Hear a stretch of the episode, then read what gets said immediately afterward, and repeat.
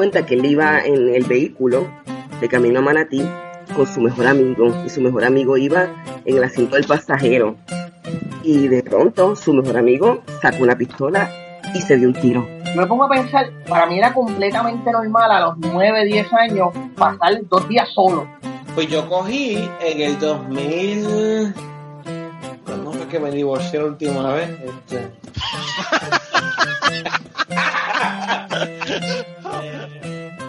Bienvenidos al podcast Cucubano número 27. Me acabo de dar cuenta aquí hablando con César de que llevamos medio año grabando, así que eh, tenemos, tuvimos más historias de las que pensábamos que íbamos a tener. Yo pensé que iba a durar como 10 episodios este, este podcast. ¿Cómo estás, César? Todo bien, aquí, aquí el ácido viejúrico jodiéndome. Sí, mano, tú estás con unos achaques que La yo digo, diablo. La segunda vez que me pasa en tres semanas. Yo lo dije, claro, sí. yo lo dije vez lo que me pasó o no. Yo creo que tú comentaste de que estuviste bien jodido de toda la tormenta esta de nieve y que tenías que arrastrarte a la nevera para poder comer. Sí, Más o menos, sí, sí. Este, lo- no, no sé quién. Pero esta, esta vez fue igual de mala que la vez pasada o No, mejor. no, es- esta fue rara, la, la otra vez fue, fue de momento. O sea, que, Sí. que, que me doblé y dio y me tranqué y me jodí. Diablo. Esta fue como que empezó poco a poco. Y entonces tuve que salir afuera un momento, casi un frío encojonado de veintipico grados. Y Sí. por alguna razón, cuando sentí el sopetón de frío, ahí vino el cuerpo y, y- y empezaron los espasmos en la espalda. Sí, sí, sí, sí. sí. Y cuando, cuando esos espasmos comienzan, olvídate, eso es 24 a 48 horas que vas a estar hecho una mierda. Jodido. Sí, por lo menos la novia estaba conmigo y... y- No, el asunto no es ese, el asunto es que si, si estás con los dolores está cabrón y si te tomas una flexeril estás como un tecato. Exacto. como, como los tecatos que están pidiendo para meterse manteca en, en, en, la, en la luz, que están a punto de dormirse, a punto de colapsar, pero están pidiendo chavos. Pues o hoy es que por fin, por fin ya me siento más o menos, este, normal. Diablo, loco. Pero eh, no sé qué le, no sé, eh, estaba leyendo, parece que, que, no sé, eh, fue un mal movimiento o algo y, y, pues, aparentemente la espalda de los casi cuarentones como yo pues se joden así. Sí, sí, sí. Sí. Pues yo no Y sé, nada, yo, y- yo y nada, espasmos y pendejadas, yo a veces me acuesto a dormir y cuando me levanto tengo un dolor cabrón en el hombro, en el cuello. Y yo digo, what the fuck? Yo lo que estaba era durmiendo, puñeta. Eh, pero nada, este, eso fue lo que pasó en el weekend porque nada, nada más importante pasó durante el weekend. Sí, mano, está No, no, no pasó nada más en el weekend. En el weekend, yo, el eh, yo celebré eh, San Valentín. Ajá, ¿y qué más celebraste? Yo lo celebré porque me dieron un regalo cabrón el, el día antes, mano. ¿Qué, qué, qué regalo fue ese? ¿Qué, qué, qué regalo te dio papadillo? ¿Qué, qué Papadillo. regalo- ¿Qué regalo nos dio papadillo? ¿Qué te dio papadillo? Mira, se murió, se murió Escalía, loco. Se murió Escalía y te voy a contar, por- porque, bueno, el, el, el- la teorizadora acaba de salir, así que probablemente no lo has escuchado. Pero cuando yo le dije a, a Blanca, yo, yo tenía un triunfo de la semana, ¿verdad? Fue El triunfo de la semana, por cierto, fue el, ah, el, eh, el hashtag que le hicieron a Bevin. ¿Tuviste eso? El hashtag que le hicieron a Bevan. Bevin es el, el nuevo gobernador de Kentucky. Ah, sí, sí, sí, este, lo de, sí, sí, que le dieron un Haciéndole preguntas, haciéndole Ah, preguntas sobre su vagina y todo lo demás. Sí, sí. Pues, pues ese era el triunfo de la semana del podcast Aterrizar y entonces yo cuando, cuando se murió Escalía yo le, di- yo le dije a Blanca que, que el mío personal era que Escal- Escalía se había muerto, ¿verdad? Ajá. Y ella me dijo, no, no, no, no, pero ¿cómo tú no puedes decir una cosa como esa? Que sí, que sé yo, qué. qué?". Entonces me dice, mira, mira, mira cómo es la cuestión. Blanca, sé que me estás escuchando, por eso te lo estoy diciendo en la cara. En la cara sin que me puedas contestar. porque, porque se me ocurrió, el problema fue que lo grabamos y después cuando estoy editando digo, coño, ¿por qué a mí no se me ocurrió decirle esto a Blanca? El caso fue que ella me dijo que, no, que uno se puede ale- alegrar de la muerte por más mala que fuera la persona, ¿verdad? Y eso yo lo entiendo. Pero entonces después me dice que tampoco es triunfo porque, porque no se murió, se murió en la cama como Franco, durmiendo. y yo digo, eso está peor que lo que yo estaba diciendo. lo que quería era que se hubiese muer- muerto en un hunting accident o algo así, ¿verdad? A mí me estuvo gracia, yo estaba mirando, porque yo me enteré porque me enviaron un, un direct message en Twitter, que somos dos panas que vamos a, co- a- nos vamos a beber, y, y dice, Scalia se murió.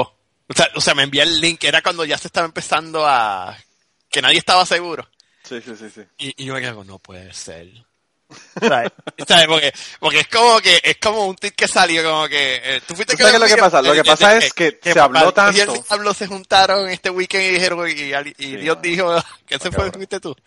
Que No, Dios le eh. dijo a Lucifer, este, oye, mano, tengo una idea cabrona para que estas elecciones se acaban de joder. Y el diablo, shoot. Como que, No, eso no fui- ¿qué- eso no fui yo, eso no fui yo. ¿Qué tienes en mente? Pero, pero lo gracioso fue que, que, mano, se empieza a girar el humor y el teléfono mío, yo estoy en la cama destrozado con la, con la, con la espalda toda Hiciste jodida. un baile con todo y con todo y dolor de espalda. Y el teléfono mío no paraba de mensajes ¡tin, tin! de diferentes personas, porque todo el mundo sabe que yo sigo la política. Y yo, Sí. cabrón, se murió Escalía, se murió Escalía. Y yo en la cabeza mía decía, ¿quién carajo será el primer republicano que dirá que, que no le va a aceptar un, un ¿Quién va a candidato? Pero pero ¿Quién va a al, tiempo que le estoy diciendo es como que tonto soy. Qué tonto soy porque tiene que ser ¡ting! Y aparece Ted Cruz diciendo que no. No, y Mitch McConnell, que es el otro. Sí, pero, ellos siguieron el lead de Cruz. Cruz fue el primero en disparar. Sí, sí, sí. sí. Cruz- Ese Cruz tipo no tiene ese tipo no tiene conciencia. No, man, ese tipo es un mojón, de verdad. Eh, Digo, tipo- yo tampoco, ¿verdad? Porque me alegré de la muerte de Scalia. el- tipo que se está alegrando de la muerte del pobre viejo. no, pero eh, mano, el está diciendo que el otro no tiene conciencia. Qué cojones, de verdad. Twitter, Twitter estaba encendido porque eh, yo sigo un chojete de, de cabrones. Y hay un tipo que Sí, se sí, llama sí. Pop Hat, que es de... Tú me mandaste unos cuantos de los tweets, están brutales. Sí, Pop Hat está cabrón. Y Pop Hat empezó, cuando se enteró, porque Pop Hat es un abogado. Sí. Lo único que empezó fue, I shall not speak ill of the dead, I shall not speak ill of the dead. O sea, Bueno, que- y tú me mandaste una que decía que, que let it be autoerotic asphyxiation. Exacto, let it be. Exacto, autoerotic puta, ese le quedó cabrón. A mí el que, el que más me gustó fue el que decía que, que un comité de mujeres, él quería que lo cremaran, pero un comité de mujeres se iba a reunir para ver qué era lo más lo, lo mejor que, que se podía hacer con su cuerpo. Yo, ¿Sabes lo que me acuerdo? ¿Te acuerdas cuando, cuando, cuando Pat Robertson estaba básicamente rezando que se muriera un liberal?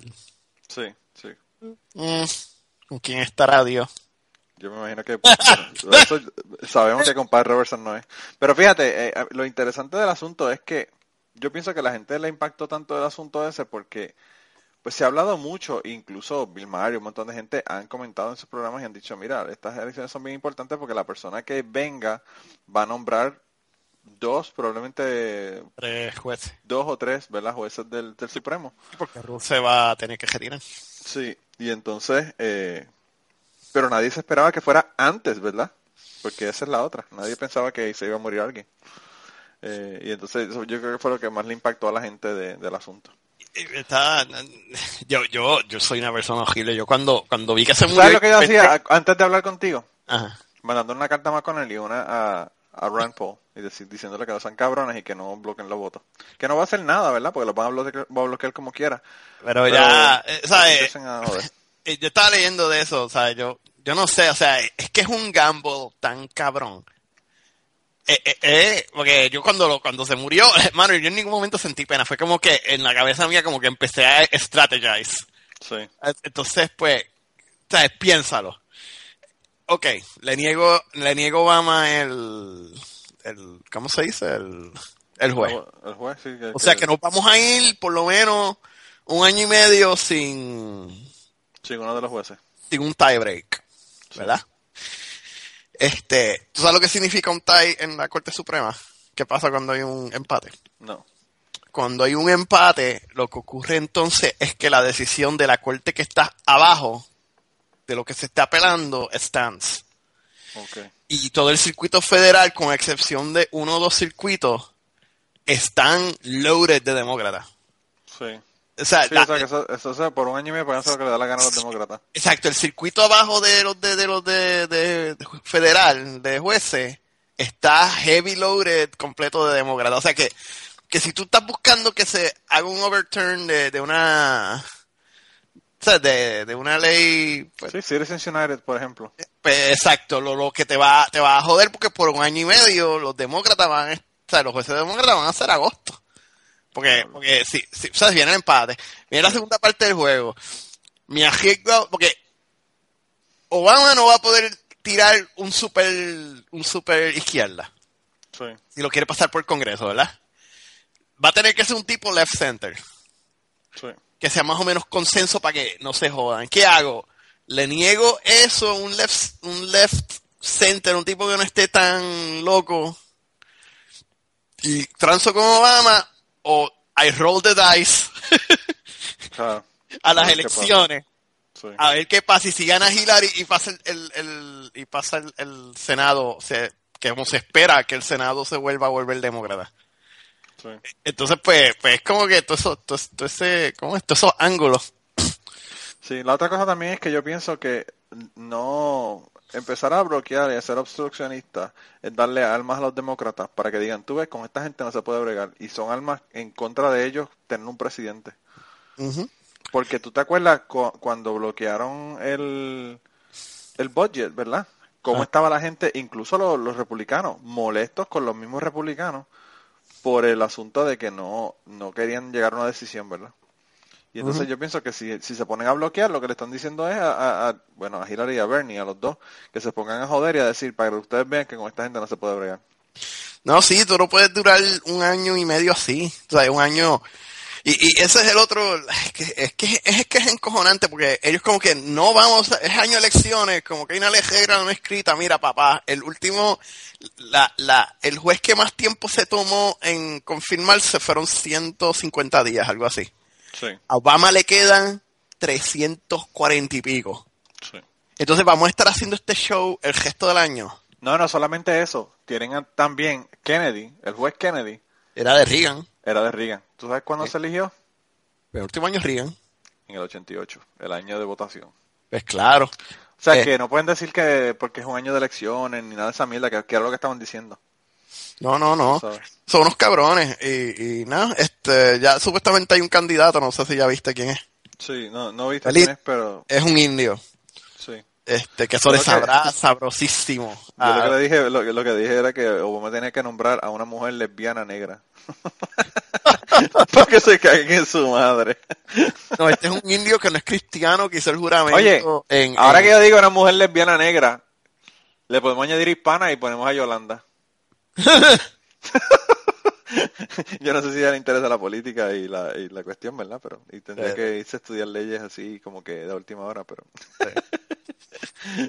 Pero, pero, pero anyway, el tipo que están hablando que es el indio, Sí. que juramentó no en una Biblia, sino sobre uno de los textos sagrados del hinduismo, que me imagino que eso le supo sabrosísimo. no, sí, le tiene que haber sabido a mierda.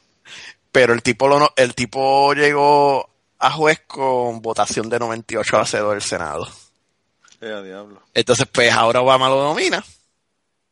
El tipo es un center left, minoría. Y va a estar como que, pero porque, pero no vamos a ver ni siquiera las cualificaciones. Ustedes votaron por él hace dos años, 98 a 0. Sí, sí, ¿Cuál, es, no eh, cuál, es, cuál, es, cuál es el issue? ¿Cuál es el problema? Claro. Y eh, pues, bueno, yo, yo mi opinión es que, que va a ser un show, pero al final Obama se va a imponer. Porque eso es insostenible. No, no, yo pienso que el problema es que como es tanto tiempo, si tú me dices a mí que son 200 días, maybe. Sí, pero exacto, es insostenible. Pero- Un año insostenible. un año está brutal. Sí, es demasiado. Sobre todo con todas las decisiones que tienen, que bueno, que iban en marzo, se jodió Puerto Rico, siempre. Y quizás lo que pasa es eso, quizás Dios lo que no quiere es a Puerto Rico, y olvídate de Escalía. La ex que esa decisión venía. Esa decisión venía ahora, ahora, eh, o sea que, pues, Wow. ni, ni... Dios dijo, ah, sí, ustedes quieren decidir, vamos a ver qué es lo que va a pasar aquí ahora. Ah, mano, qué cojones. No, de verdad que la cosa está caliente, está bien, está bien interesante. Y mi chiste, mi chiste es que los, los republicanos están invocando la enmienda número 28. ¿Se acuerdan la enmienda número 28? La vi en un momento dado, pero no me acuerdo.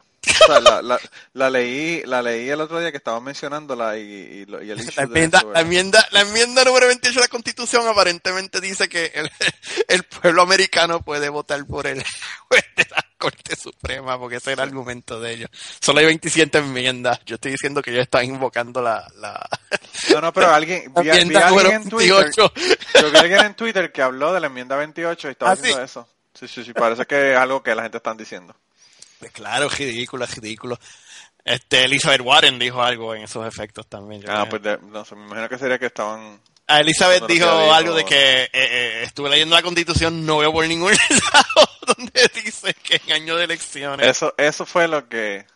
y dice, y ellos Eso dicen era que, lo que decía. Parece que lo es- que estaban era citándola entonces. y ese argumento es tan estúpido que es como que, ah, que el pueblo americano escoja, y Warren se los clavó. Es como que, ya el pueblo americano escogió.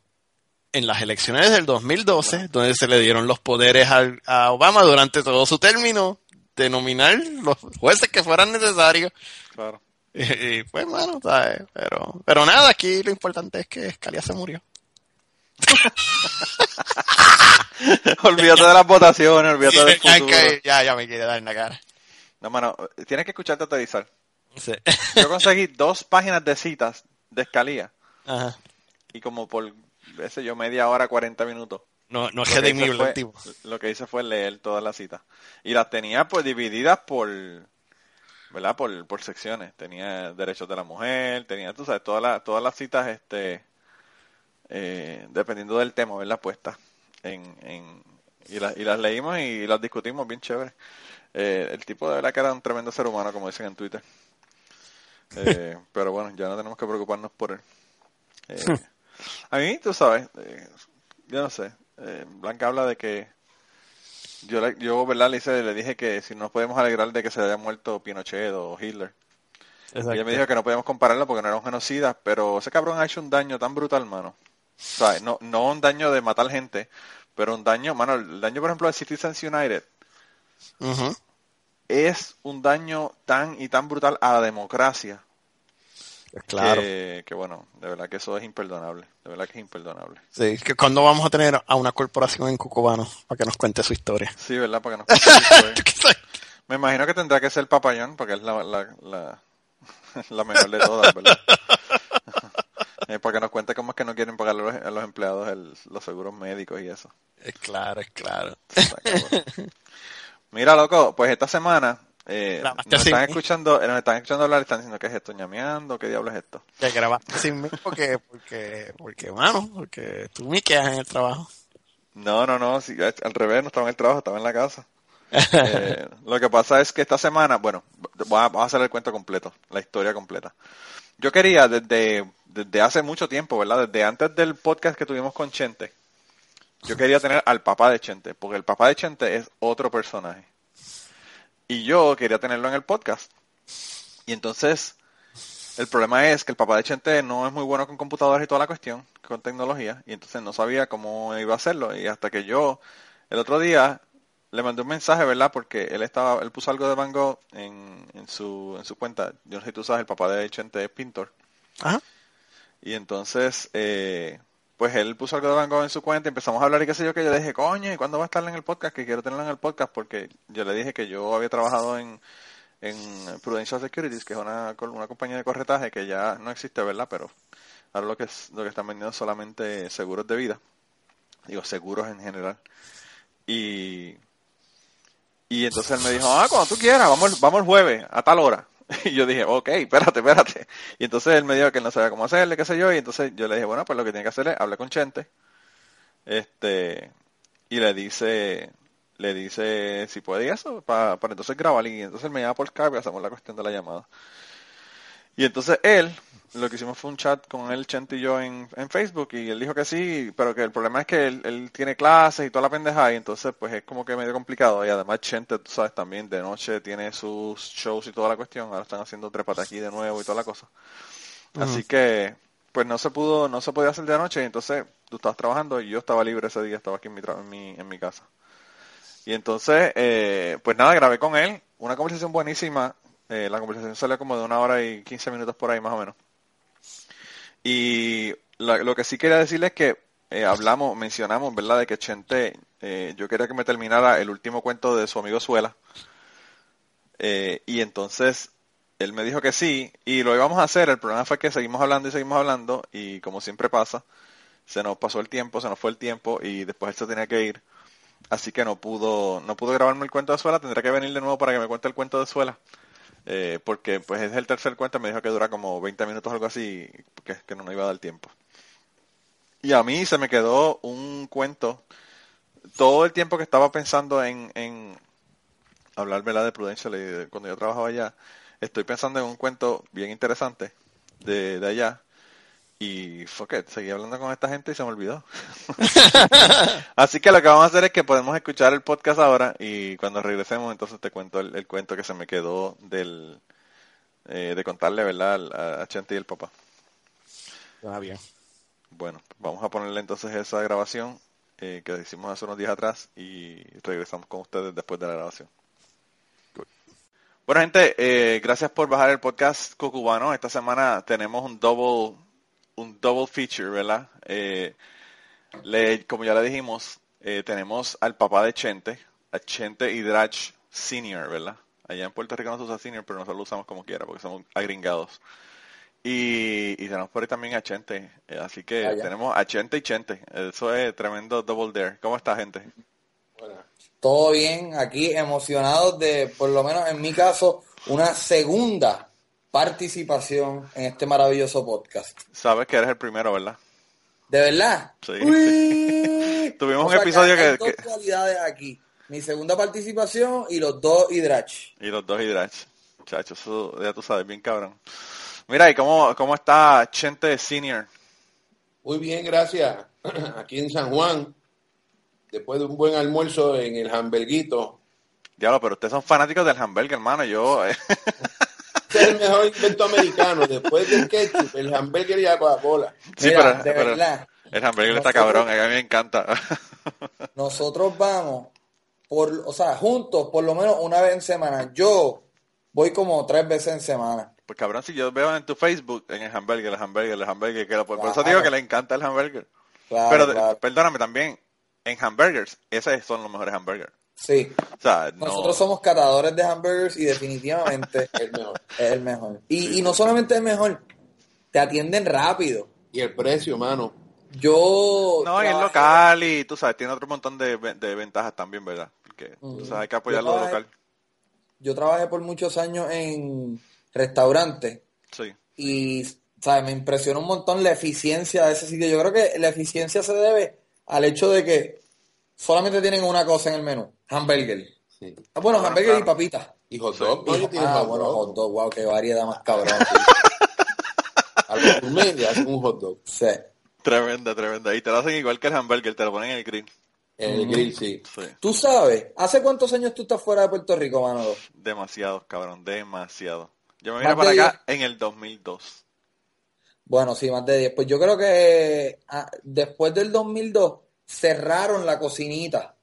Ah, Porque sí. antes era en el hamburger, tú estabas comiendo y mirabas hacia la cocina y tú veías al tipo en la parrilla tirando los hamburgers. Ah, sí. Y, y yo creo que se metió sanidad o algo así y le cerraron. Se veían los ratones pasando por la parte arriba. cambiar- obligaron a cambiar las ensaladas, que ellos tenían un- un- un- una ensaladera y se la ponían en todas las mesas y todo el mundo le metía los dedos al mismo Ah, tomate. sí, sí, sí, Ahora acuerdo, te tienen que dar la ensalada en- Individual en- para cada mesa. in- individualmente para cada mesita. Mira, yo te voy a hacer un cuento. Hablando de historias, ¿verdad? Que de eso es del podcast. Eh, yo una vez salí con una chamaca que era de Hong Kong. La pobre. eh, y aprendí, y aprendí muchísimas cosas. La no primera de. Hong Kong, sino que salió contigo, fue. Ajá. Sí, sí, sí. o sea que no es racismo, es, es por mí, No, ¿verdad? no. Está cabrón, que Yo, yo, yo estaba deseando que era racismo el asunto. No. Y no que... Él puede salir contigo. Ah, Pero anyway, salí con ella y em- aprendí dos cosas. La primera es que a una mujer de Hong Kong tú no le puedes decir que es China, porque se te cagan en la madre. El pasaporte dice China y son parte de China, pero esos cabrones se creen que son, eh, como ellos eran colonia de, de Inglaterra, se creen que son ingleses los cabrones. Oh, wow. Y entonces la otra cosa que aprendí fue, yo la invité y dije, ah, vamos a comer. Y, y yo, yo le dije, vamos a tal sitio. Y aquí era bien tarde de la noche y lo único que había abierto era un huddle house. ¿Un qué? que- un huddle house, que es como un waffle house.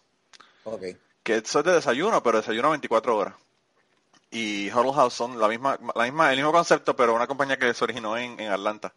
Ok. Y, y fuimos allá y cuando llegamos, pues lo que tienen es un counter y, en- y una gente están de espaldas a ti cocinando y, y el counter para donde ti. Y en ese counter, pues ahí están con una parrilla haciéndote, qué sé yo, revoltillo, lo que tú quieras.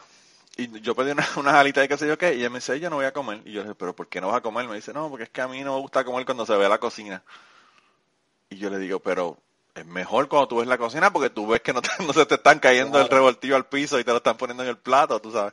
Y me dice, no, no, no, eso en, en nuestra cultura eso no se hace. Y yo pensando, sí, porque cab- los cabrones hacen pejo, comen con gatón. Ajá, ajá. el bien racista el cabrón ya, ¿verdad? Sí, sí, sí, Eh. Pero no comió, lo- la cabrona no comió, no quiso comer. Porque veía a la gente cocinando. Mira qué cosa más extraña. Y yo no sé por qué los fucking restaurantes japoneses y algunos restaurantes este chinos te cocinan al frente. Ese es el concepto de que te hacen la comida al frente. Sí, sí. Ajá, Entonces el- ¿Cómo es eso- que se llama? Cuando Teppanyaki, te hacen el teppanyaki, sí. Pero el teppanyaki es chino o japonés. Es japonés. Pero hay algunos algunos restaurantes eh, chinos aquí, por ejemplo, que te tienen un hibachi grill que ellos te cocinan al frente también. Ok. Eh, no sé si A mí se me, copiaron eso, o qué. eh, las diferentes culturas es una cosa bien loca. Por ejemplo, sabes que nosotros los puertorriqueños mezclamos toda la comida. Sí.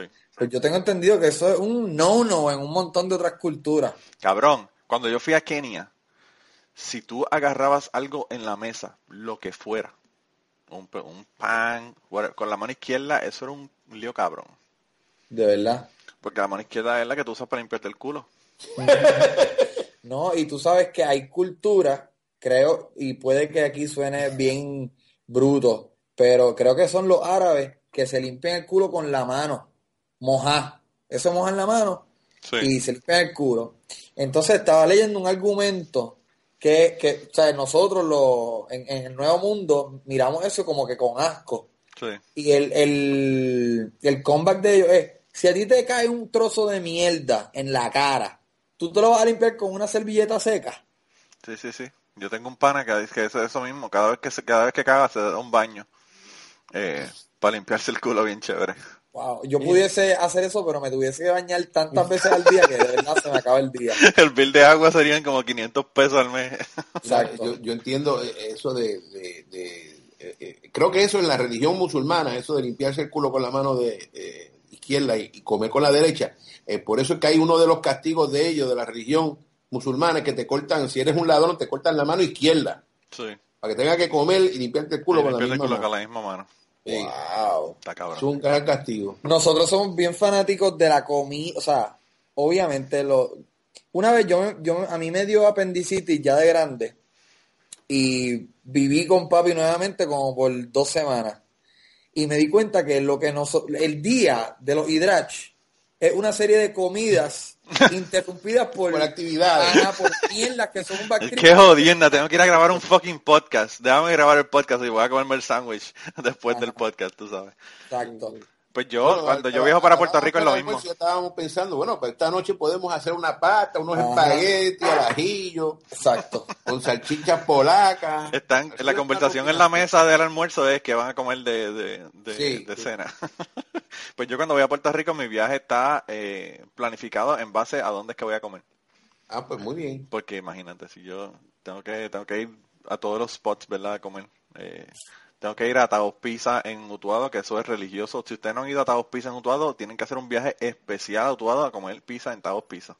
Oye, ahora que estamos en este tema, y sé que es un, un tema al cual queremos llegar, hace unos años yo me leí el libro, un, li- un libro que se llama Liar's Poker. Liar's Poker es una novela de o una novela medio autobiográfica de un tipo que trabajó en la en, La bolsa de en la valores. bolsa de valores.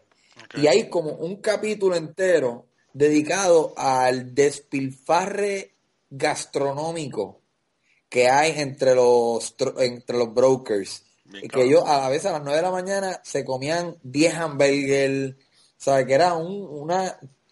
Era algo bien loco, algo bien característico de los brokers. ¿Tú, tú sientes eso? O sea. ¿tú viviste eso? Yo no, no, no 10 hamburgues, pero este, unas cenas, unas cenas cabronas. Un comedor, por ejemplo, te invitaban a comer a la compañía y llegabas a la compañía y pasabas por todos los escritorios y todas las computadoras y entrabas un cuarto que era como una sala de un, apartamento y allí habían como cinco eh, mujeres vestidas para de, de waitress y empezaban a servirte champán y después abrían otra puerta y entrabas al comedor. El comedor, la mesa, la mesa, pues digamos que era del grande cuadrado como esta sala Ok, y éramos cuatro personas. ok. Entonces, uno se sentaba en un extremo, otro en el otro, y los dos otros dos en el otro. No, o sea, no era cosa de decir, ¿sabes? Pásame el pan, toma, eh, pásame la mantequilla. Sí, estaba todo el mundo en, su esquina. Había, cada, tú decías, pásame el pan, entonces uno de los waiters que estaba detrás, vestido en, en- en etiqueta, iba al otro lado, te ponía el pan. Bueno, que, que, que yo fue el carajo. Yo nunca había pasado por una cosa así. Y no tenían, un y no, lujo cabrón, un y lujo no- cabrón. y no tenían una mesa con un espejo con medio kilo de cocaína en la esquina. No, no, no, eso nunca lo, no, eso, eso lo, eso lo hacían en los baños allá. Yo nunca lo vi, por lo menos en la fiesta, en la fiesta que yo iba. Es más, No yo iba a esa fiesta. Era bebelata. Lo mío era la, la- la fiesta que yo conocí en mi tiempo eran unas bebelatas cabronas, eso sí, Sí. ¿sabes? Por ejemplo, había, nosotros trabajábamos en lo que era el edificio, bueno, el- antes era el edificio Banco de Ponce, que es así en forma de media luna, el viejo, en el, En Atorrey. en Atorrey, y abajo había un restaurante eh, que también se me olvidó el nombre, pero de todas maneras, ahí un- en la cafetería de ese edificio yo me daba unas alteras de meatloaf. Mano, hacen Sí, un sí, meatloaf, sí. cabrón. bien bueno, sí, no, pero yo estoy hablando abajo, abajo. Sí, abajo, yo estaba hablando, Oh. estaba hablando de restaurante, yo estoy hablando de la cafetería. Coachman. Eh, no, no, no era Coachman. Había un restaurante, olvídate. Este, bueno, la cosa es que abrieron ese restaurante y yo me fui con un drinking partner mío, de socio mío de corretaje, y el primer día nos gastamos allí 100 billetes bebiendo ron, tú sabes. Y obviamente vieron que éramos corredores de valor y nos abrieron una cuenta enseguida. Sí, sí, sí, sí. Entonces, pues todos los días bajábamos a almorzar, ¿sabes? Bajábamos a la oficina y bajábamos a almorzar al- el mismo edificio. Filé miñón, vino, champán. Y a las 3 de la tarde volvíamos a la oficina. Entonces, no, no sé lo que pasó. Nos dimos cuenta, nos dimos cuenta que los viernes por la tarde, como el viernes, los viernes sociales, la cogíamos larga. Empezábamos a las 11 de la mañana, nos íbamos a la oficina a las 10 y media, 11 de la mañana, bajábamos el ascensor, tú sabes, de un Sí. piso 11, bajábamos al primer piso y ya estábamos en el restaurante y pegábamos allí a beber, dame, este, ponte ahí una botella de, de vino, ponte para este una botella de whisky y danos para picar. Y a las 3 de la tarde, 4 de la tarde nos llamaba la secretaria, mire, suban acá que un cliente los está llamando. Y dio la casualidad que todos los viernes, después de darnos 40 palos, cerra- subíamos a la, a la oficina y cerrábamos un negocio. Así Y esa era la, la, la tradición. moraleja, moraleja, date los palos el viernes que vas a cerrar un negocio. Sí, sí, sí. Así que lo cogimos como, como, como parte del negocio. Los viernes era Como, como un parte del negocio, no, como un drug, un sports enhancing Sí. drug. No, no, no, lo cogieron, lo cogieron como, como el, el que se pone los calzoncillos de la suerte. Claro. se tienen sí, que, claro. se tienen que dar la, se tienen que dar la, la, la, la agenda Mira, para pero poder. no fallaba, no fallaba. A las 3 de la tarde, a las 3 y media de la tarde, nos llamaba la secretaria, mira, fulano de tal, de San Sebastián, está llamando. Subíamos para la oficina, pam, pam, pam, hablábamos con el señor de San Sebastián, ¡pran! Un negocio. Ya, Oye, ¿y alguna vez, o sea, hay algún cuento de, de un tipo que estaba bien vestido, que era todo como buchipluma, o, Sí. o, o un tipo que estaba mal vestido y tenía un gran negocio? Sí, O sea, que, sí, que las sí, apariencias sí. te engañaron. Sí, sí, este, yo, yo cuando empecé trabajaba, trabajaba todos los sábados. Yo, o sea, yo me ponía, ese negocio era de estar en el teléfono. Y un sábado eh, me hace, me da cita un tipo que me dice, mira, yo trabajo en construcción, así que yo te voy a ver el sábado a las 7, 8 de la mañana. Y yo me cago en día, está bien. Pues lo recibo en la oficina a las 8 de la mañana, el tipo entró todo cagado, lleno de barro, ya la vi, él llevaba ya dos horas trabajando. Trabajando, sí, sí, sí. Ese tipo, ese tipo me cerró, no voy a decir el nombre, ni, obviamente, ni la cantidad, pero me ese día me hizo un, un, un gran negocio, de los primeros negocios yo hice grandes en- como corredor de valores. Y, y- y ahí fue que dije, este, no juzgues a nadie por su, por su hábito Porque puede venir uno vestido de monja o de monje y ese es el que te va a dar clavatum est. Así mismo es. Pero el que Bueno, yo te, voy, yo te voy a ser sincero. Yo en Puerto Rico, yo trabajaba dando clases de buceo por un tiempo. Y yo estaba, yo trabajaba en Scuba World, que es una tienda que estaba en la calle Paraná. Que todavía está, pero tiene un nombre diferente. Creo, que- ahora se llama Aquasport.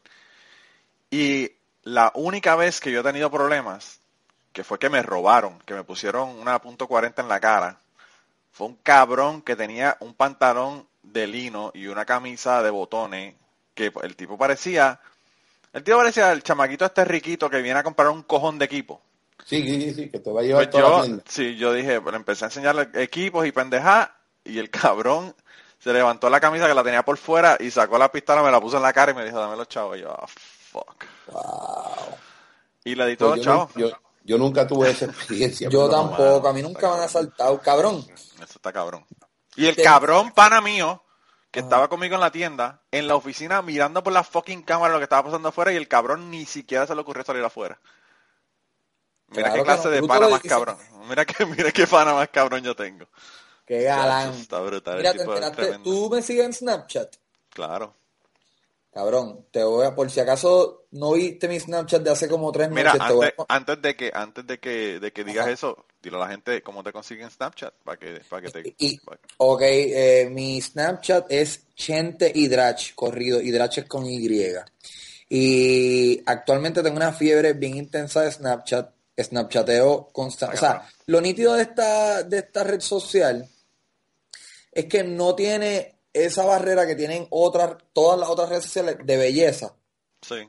Es más como que simplemente retrata, documenta lo que tú estás viviendo, lo que estás pensando y olvídate Ah. de la belleza, olvídate de los filtros. Y creo que eso le da una fortaleza bien interesante a esa red social. También yo pienso que el, el, el irse en 24 horas también ayuda porque la gente como que se, se le quitan las inhibiciones porque piensan eso no va a estar ahí forever. Claro. Y aunque hay aplicaciones, aunque hay aplicaciones que te pueden coger los snaps, ¿verdad? Pero bueno. Pero otra cosa es que yo voy a ver qué puso 80 porque mañana no lo voy a poder ver. Claro, claro. Sí, sí Anyways. que es ahora. Pues el otro día yo vivo aquí en Miramar, en Santurce, en Miramar, eh, y yo escucho como seis tiros. Pa, pa, pa, pa, Ah, sí, pa, yo lo pa. escuché, yo vi ya, sí. Entonces, lo primero que yo hago es tuitear tiros en, Santu en Miramar. Eso fue lo, lo- lo que hice inmediatamente.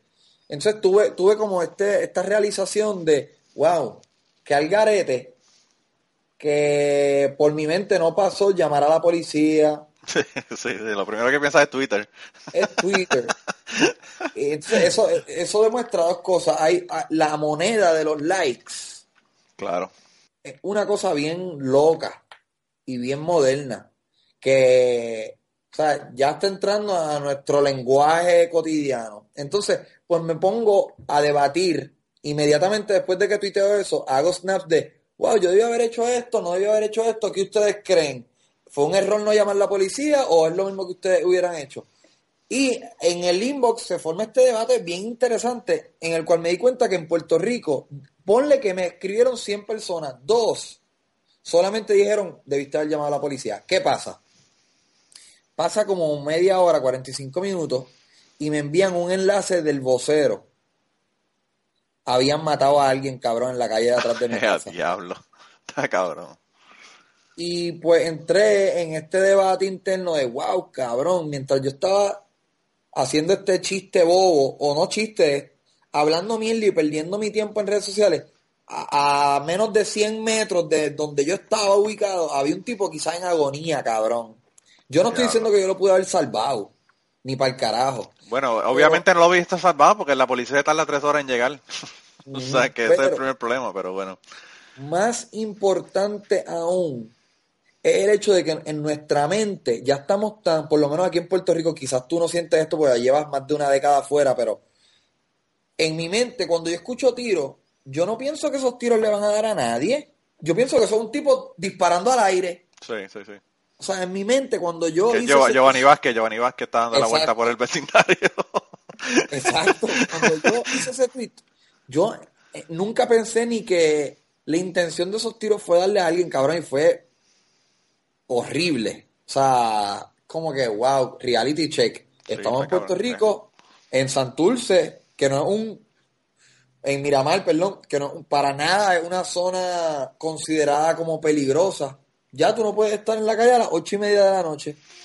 No, mano, eh, viéndolo desde acá, cuando yo me fui, yo me fui antes del problema de la económico de Puerto Rico y toda esa mierda, porque eso no había empezado en el 2002 todavía. En el 2002 todavía estábamos en, en el, en el final del boom de, de Rosselló y toda esta pendejada, y cuando yo me vine para acá, para que tú tengas idea, sí la había acabado de ganar las elecciones. Ok. O sea, que, que hace un, un cojón de tiempo. Pero yo no sé si es que aquí solamente llegan las noticias malas o que la cosa están bien jodida en Puerto Rico, porque, mano, la- lo que yo veo en Puerto Rico ahora, en comparación a cuando yo estaba en la universidad y estaba en Puerto Rico y trabajaba allá, mano, es del cielo a la tierra. Es una cosa que...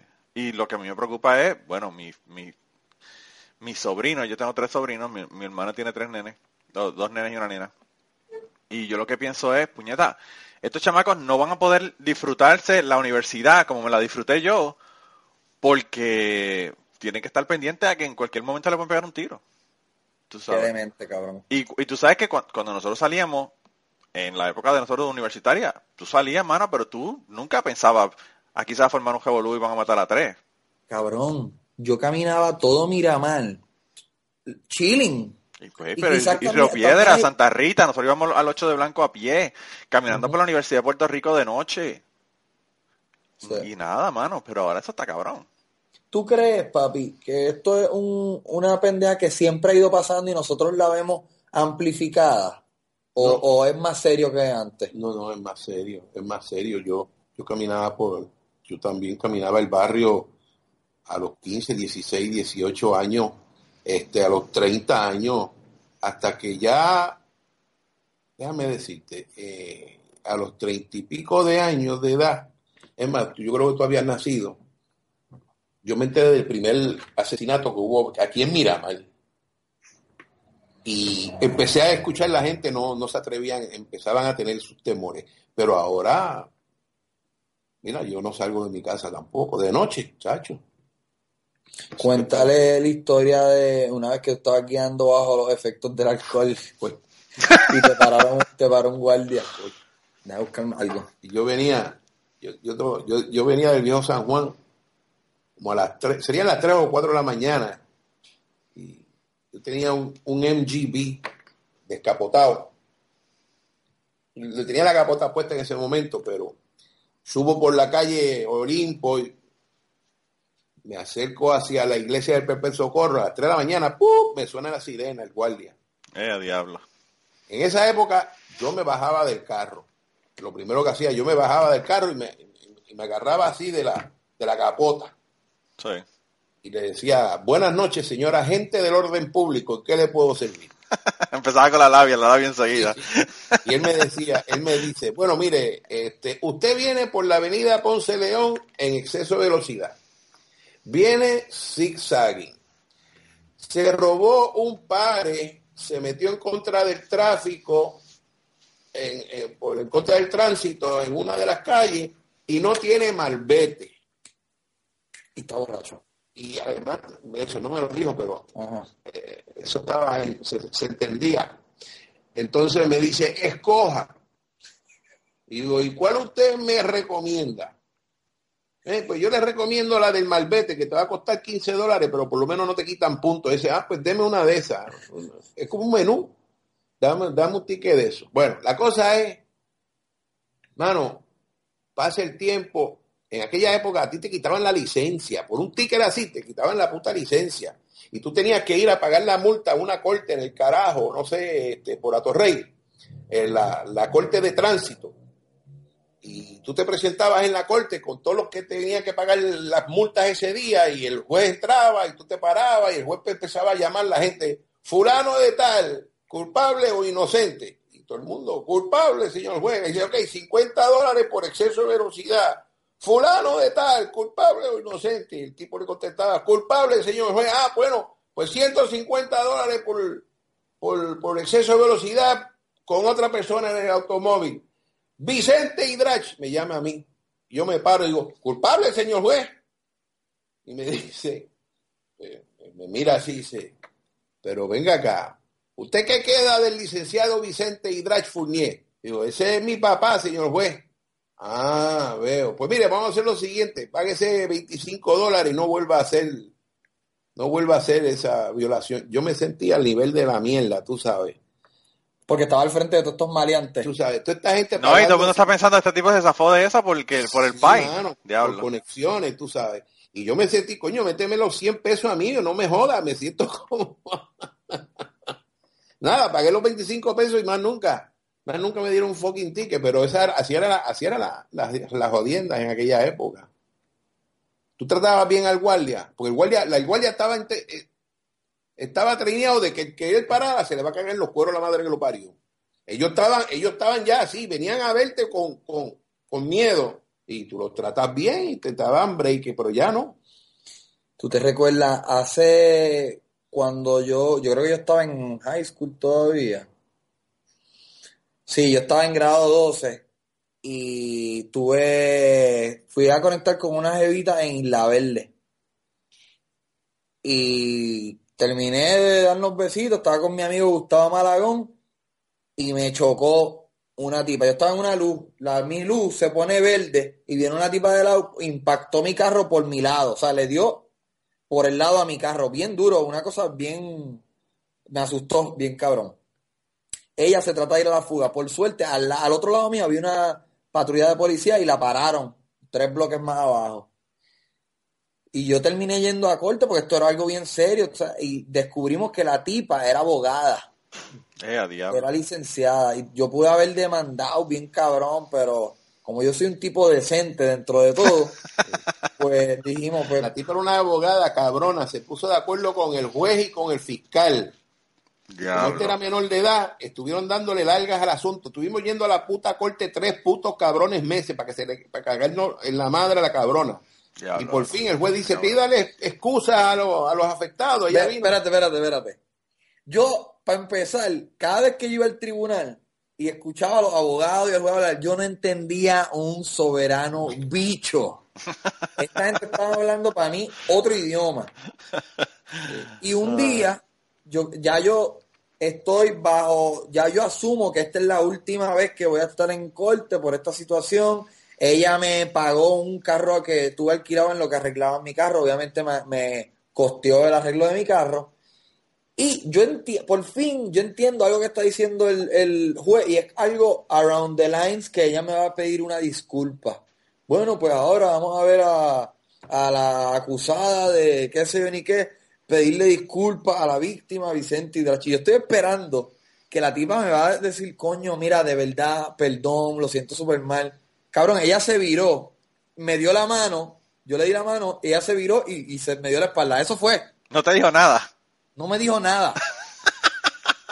Y entonces y, y ya como el joven es, es- es estudiante, este, los procesos se cierran, vuelva a la escuela, joven, usted ya no tiene que volver a la corte. Y, y es como quedarse como con, con el mojón en la mano, tú sabes. Sí, sí, sí, ¿Sabes? bien Uno, cabrón. pero espérate, coño, porque esta cabrona estaba borracha, pero eso eran otras épocas Diablo, también. pero bueno, Mira, cuando yo- este, fue Cuando yo mala tuve mi primer nene, cuando yo tuve mi primer hijo, fuimos a la a donde la la eh, obstetra, ¿verdad? La, la ginecóloga de mi de mi esposa y ella había trabajado en Puerto Rico. Ella era la obstetra que trabajaba en Roosevelt Roads. ¿verdad? Ok. Ella era militar y además era obstetra y trabajaba en Roosevelt Roads. Vivía en los edificios, los dos edificios grandes que hay en la playa allí en, en Luquillo. Ok, Los edificios bien ya sé cuáles. Los altos. Pues ella vivía ahí.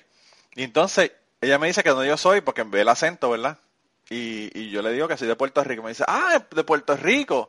Lo primero que me dice la cabrona es, en Puerto Rico todavía cuando la gente se emborracha y va a guiar para regresar para la casa, puede poner los flashers y nadie, y nadie se mete con ellos. Y yo le digo, ¿qué? Y me dice, sí, sí, cuando yo estaba a final de los 70, principios de los 80 en Puerto Rico, si uno estaba borracho, se iba por el carril de la derecha, prendía los flashers y así todo el mundo sabía que estaba borracho y lo dejaban tranquilo, no se le pegaban ni nada y la policía los dejaban tranquilos porque como iba con los flashers lento por el carril de la derecha, pues no, Qué no considerado. Sí, sí. Y yo digo, pues yo no sé cómo era en aquella época, pero en esta época te parten por el medio, como igual que acá. Escribieron, escribi- escribieron el libro de la ley ese día muy, muy, afortunadamente. Pero eso sería verdad. Yo no me acuerdo de eso. Pues yo no, Yo no sé si es que eso era de la pues. costa este o de qué carajo era, porque Acá en San Juan no, aquí te, aquí no, no, no había eso. Mira, yo siempre he escuchado, están viviendo en el lugar equivocado ustedes. Ustedes podrían estar sí, por sí. yo siempre he escuchado, desde niño a mí me decían, bueno, Chente, si a ti te coge un policía y te ponen a soplar, tú no soples. Tú no soples porque si tú soplas te pillas, pero si tú no soplas, llega al cuartel, te rehusas a soplar, en lo que ellos traen una máquina, si te rehusas a soplar, te tienen que inyectar para sacarte Para sangre, sacarte pasaron sangre, 10 sí. horas, ya tú no vas a estar borracho. So, la solución para tú no pillarte si te cogieron guiando borracho es no soplar. Y yo siempre tuve eso bien presente en mi mente. Sí. Hasta que un día yo estoy guiando, son las 2 de la mañana, 3 de la mañana, estoy en la, en la avenida Roosevelt en Atorrey. Y ¡pum! me paran. Y yo bajo la ventana al frente del, del policía. O sea, él ya estaba en mi puerta. Yo bajo la ventana y el caballero, ¿usted sabe cuán rápido usted estaba yendo? Y yo, Sí, yo estaba yendo 45. Aquí el límite son 35 millas. De hecho, chequeé después, tienen razón. Cuidado si está guiando en la, en la ruta, el límite son 35 millas. Anyways. ¿Y usted está bebiendo, caballero? Yo, seguro que no, señor oficial. ¿Está seguro? Bueno, me dio un palito. Un palito me di. Y él me dice, ¿y usted estaría dispuesto a soplar? Y yo, seguro que sí, porque ya yo me Ah. metí en el embuste. O sea, ya yo dije que era un solo lo- palo. y ya yo, o sea, I'm committed, ya yo, ya yo dije, pues. ¿sabes qué? Voy a meterle trabajo a este embuste. Cuando me ponen el, el aparato que ellos usan en la calle, no es el mismo que ellos tienen en un cuartel, ellos tienen uno que no es oficial, que es para arrestarte en la calle, que es como un aparato del tamaño de un celular. Y eso saca un sorbetito y me dicen, sopla ahí, yo sí. soplé. Me dice, no, no, no, tienes que soplar más duro. Mi hermano, yo soplé como un campeón. Yo nunca he soplado más duro que ese día. Nada, arrojé punto 11. Para esa época el límite era punto, 8. Punto 08. 08. Punto 08, sí. o- exacto, 08. So, yo estaba un poquito más, no estaba borracho, pero me pillaron y fui, terminé yendo a la escuelita y todo. Eh, a diablo. Eso es un cabrón también, pero de anyhow. El pan mío quedaba borracho todo el tiempo en, en Utuado, pero como todo el mundo lo conocía, nadie le hacía nada. Bueno, gente, regresamos con el podcast en un segundo, pero sabemos lo que se están preguntando. ¿A dónde rayos le voy a enviar las historias a esta gente? Hay varias formas de contactarnos. La primera es por Twitter en cucubanopod y la segunda es enviándonos un email cucubanopod@gmail.com. Esas son las dos formas más fáciles de contactarnos. Además de eso, también pueden ir a nuestra página de Facebook, buscarnos en Facebook, darle like en Facebook y a través de esa página también nos pueden contactar. Así que no hay excusa, hay muchas formas de contactarnos. Y si estás pensando que tus historias son mejores que las que estás escuchando en el podcast, bueno, pues es hora de que nos envíes la historia tuya o nos contactes para grabarla contigo. Así que anímate y envíanos tus historias. Y ahora continuamos con el podcast. El pan mío quedaba borracho todo el tiempo en, en Utuado, pero como todo el mundo lo conocía, nadie le hacía nada. Mi papá, mi papá, mi papá era tremendo personaje. Mi papá una vez, el fucking alcalde, papi era amigo del alcalde y toda la pendeja, pero, pero eh, el alcalde se le ocurrió poner eh, speed bumps, muertos, que le llaman en Puerto Rico. En República Dominicana le llaman policía acostado, yo no sé por qué, me imagino que es porque eso es la... Padenes también. Y le decían Eh, mojones sí. también. Mojones, sí, sí, básicamente es una mierda que te hace que no, no puedas rápido. Y lo pusieron en toda la urbanización. La urbanización donde vivía tenía tres calles.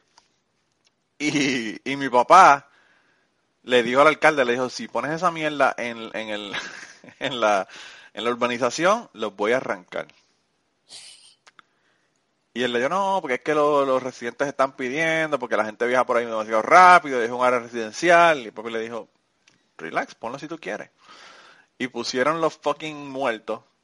Y el pai mío al otro día los arrancó con una picota, cabrón. Pero, pero mi pai es tan hijo de puta que no arrancó los, todos los de la urbanización. Los de Él arrancó de la entrada a la casa de nosotros. Los que iban después estaban ahí, los de la otra calle. y los papi los arrancó, los arrancó para el carajo. Muy bien. Y no le dijeron, ni esta boca es mía, loco. Ni esta boca es mía, dijo el, el, el, el alcalde cuando pasó eso. Papi arrancó como tres, como tres muertos, de, de la entrada hasta la casa de mira, nosotros. mira cómo se bregaba el cobre en, en los 1970, 71.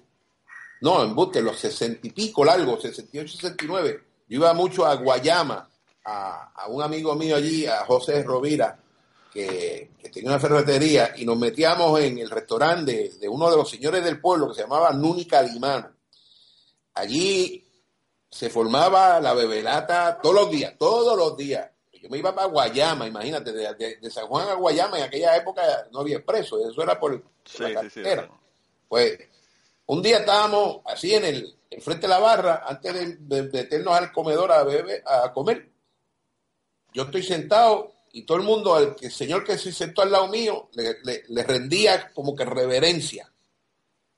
Sí, usted, que si usted quiere, y le traían, usted quiere esto, usted quiere lo otro, usted quiere, ah, señor juez, alguien le decía, señor juez, y yo, yo, yo era un, yo era de San Juan, así que yo calladito. Sí.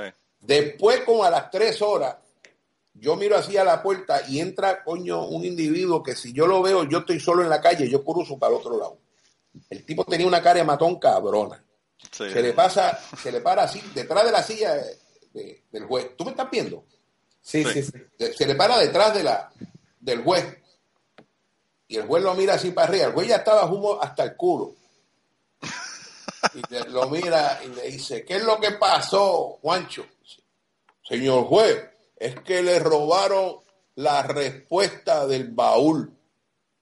La respuesta es la, La goma. La goma, La goma, sí, el, el spare que dicen los él gringos. lo mira y dice, mira Juancho, tú sabes quiénes fueron. Vete y búscalo. Dale una pescosa, tráete la goma y dile que yo no los quiero ver en la corte. Sí, señor juez. Y el tipo se fue. Y yo me quedé así como que, coño, esto es como la ley de- del oeste.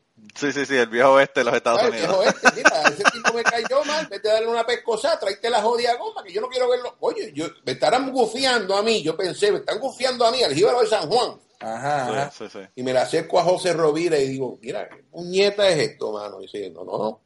Ese es el juez, ese es el juez de distrito en este, en este pueblo, el juez de distrito. Ah, ellos se tipo. aquí, puñeta. Sí, Y, sí, ah, sí. bueno, pues así que se batía el cobre, mano. Y ese era el juez de distrito. Y el Diablo. tipo que entró era el chofer del tipo, que era un Diablo. ex convicto de no sé dónde carajo, que el, el juez, pues, por, por amabilidad le había dado un trabajo como Le había dado un trabajo, sí. Mira, El- nosotros el- una vez, le resolvía todo, le robaron, le robaron la respuesta al juez. Se formó un pedo cabrón en el juego sí, del pueblo. sí, sí, sí. Bueno, Me imagino. así era la cosa. Diablo, está cabrón. Nosotros una vez fuimos a, Crash Boat en Aguadilla a, a hacer una buceada con unos estudiantes y generalmente dos o tres eh, instructores llevábamos a los estudiantes a la misma vez, ¿verdad? Y entonces había el instructor que me dio las clases a mí de buceo, yo con mis estudiantes y otro instructor que también era instructor, pero el tipo corría motocicleta Harley. Para que tú tengas una idea el look que tiene ese tipo. El tipo era, el tipo era, el tipo es negro con tatuajes negros, Ujú. sleeves completos. O sea, tú lo veías, te voy a mandar una foto para que tú fucking veas el tipo Ah. después. Pero anyway. Y el tipo es como Quinto Dan en Jiu Jitsu. El tipo es una bestia. El tipo te puede matar con un periódico, él me dijo. Y yo se lo creo. Eh, y, y- y para que tengas una idea de lo hijo puta que es, eh, lo llamaron de los Boina Verdes en, en Venezuela para que fuera y los entrenara en Jiu-Jitsu. Para que tú tengas una idea del ranking que tiene ese cabrón. Sí, sí, de los- que- cuando era nene se comían los lagartijos vivos y todas esas pendejas. Bien cabrón, bien cabrón. Y entonces, pues él estaba con nosotros. Y tú sabes que tú llegas allí a Crashboat y seguida llega un tecato. Mira, mano, te vuelo el carro. Tú sabes, yo te lo vuelo por dos pesitos y para que nadie te le bregue ahí ni te le vayan a robar nada. Y nosotros siempre le decimos que sí, porque generalmente ya a la una tarde cuando uno sale ya se fueron a meterse la manteca y, no están por todo aquello. Pero nada, le dijimos que sí. Y nos fuimos, hicimos la buceada y qué sé yo, terminamos, cuando terminamos estamos poniendo los equipos en el baúl. El instructor y yo, el otro instructor, que es el instructor de Jiu-Jitsu también, está recostado de una palma con los brazos cruzados y unas gafas tipo Terminator Ajá. nada, mirando. Y entonces eh, llega el chamaco, mira, mano, que te veré el carro para que me dé los dos pesitos, tú sabes, del- viste que no, no le pasó nada al carro, porque estuve aquí chequeando. Y entonces el pana mío, que era un hijo puta, le dice, ah, tú eres el que está hablando del carro, diablo, man, está cabrón. Yo, nosotros el tipo aquel que está allá en La Palma nos dijo que él fue el que nos voló el carro. Y nosotros le dimos los dos pesos al tipo aquel. y entonces él lo mira y dice, ¿quién es ese pendejo? Y el pana mío dice, mano, yo no sé quién es ese tipo, pero él vino y me dijo que voló el carro y como yo no me acordaba de ti, le di los dos pesos. Si tú quieres, ve a donde él y te hablas con él y le quita los dos pesos que te, que te quitó por velarme el carro. Y el tipo dice, y el tipo lo mira y dice, mierda, ay, no, no, para el carajo, para el carajo. pa'l-". Y se dio la vuelta y se fue, los dejó tranquilos. Porque nos íbamos a meter con ese tipo, ¿verdad? Y entonces, eh, después nosotros terminamos de meter los equipos, fuimos, los recogimos, movimos el carro donde él estaba, se montó en el carro y nos fuimos. Y entonces esa fue la técnica de ahí en adelante para cuando nosotros no queríamos pagarle a un tecato que nos velara el carro. Mira, Le eso- decíamos eso- que, eso- que el tipo nos estaba velando el, el- el carro.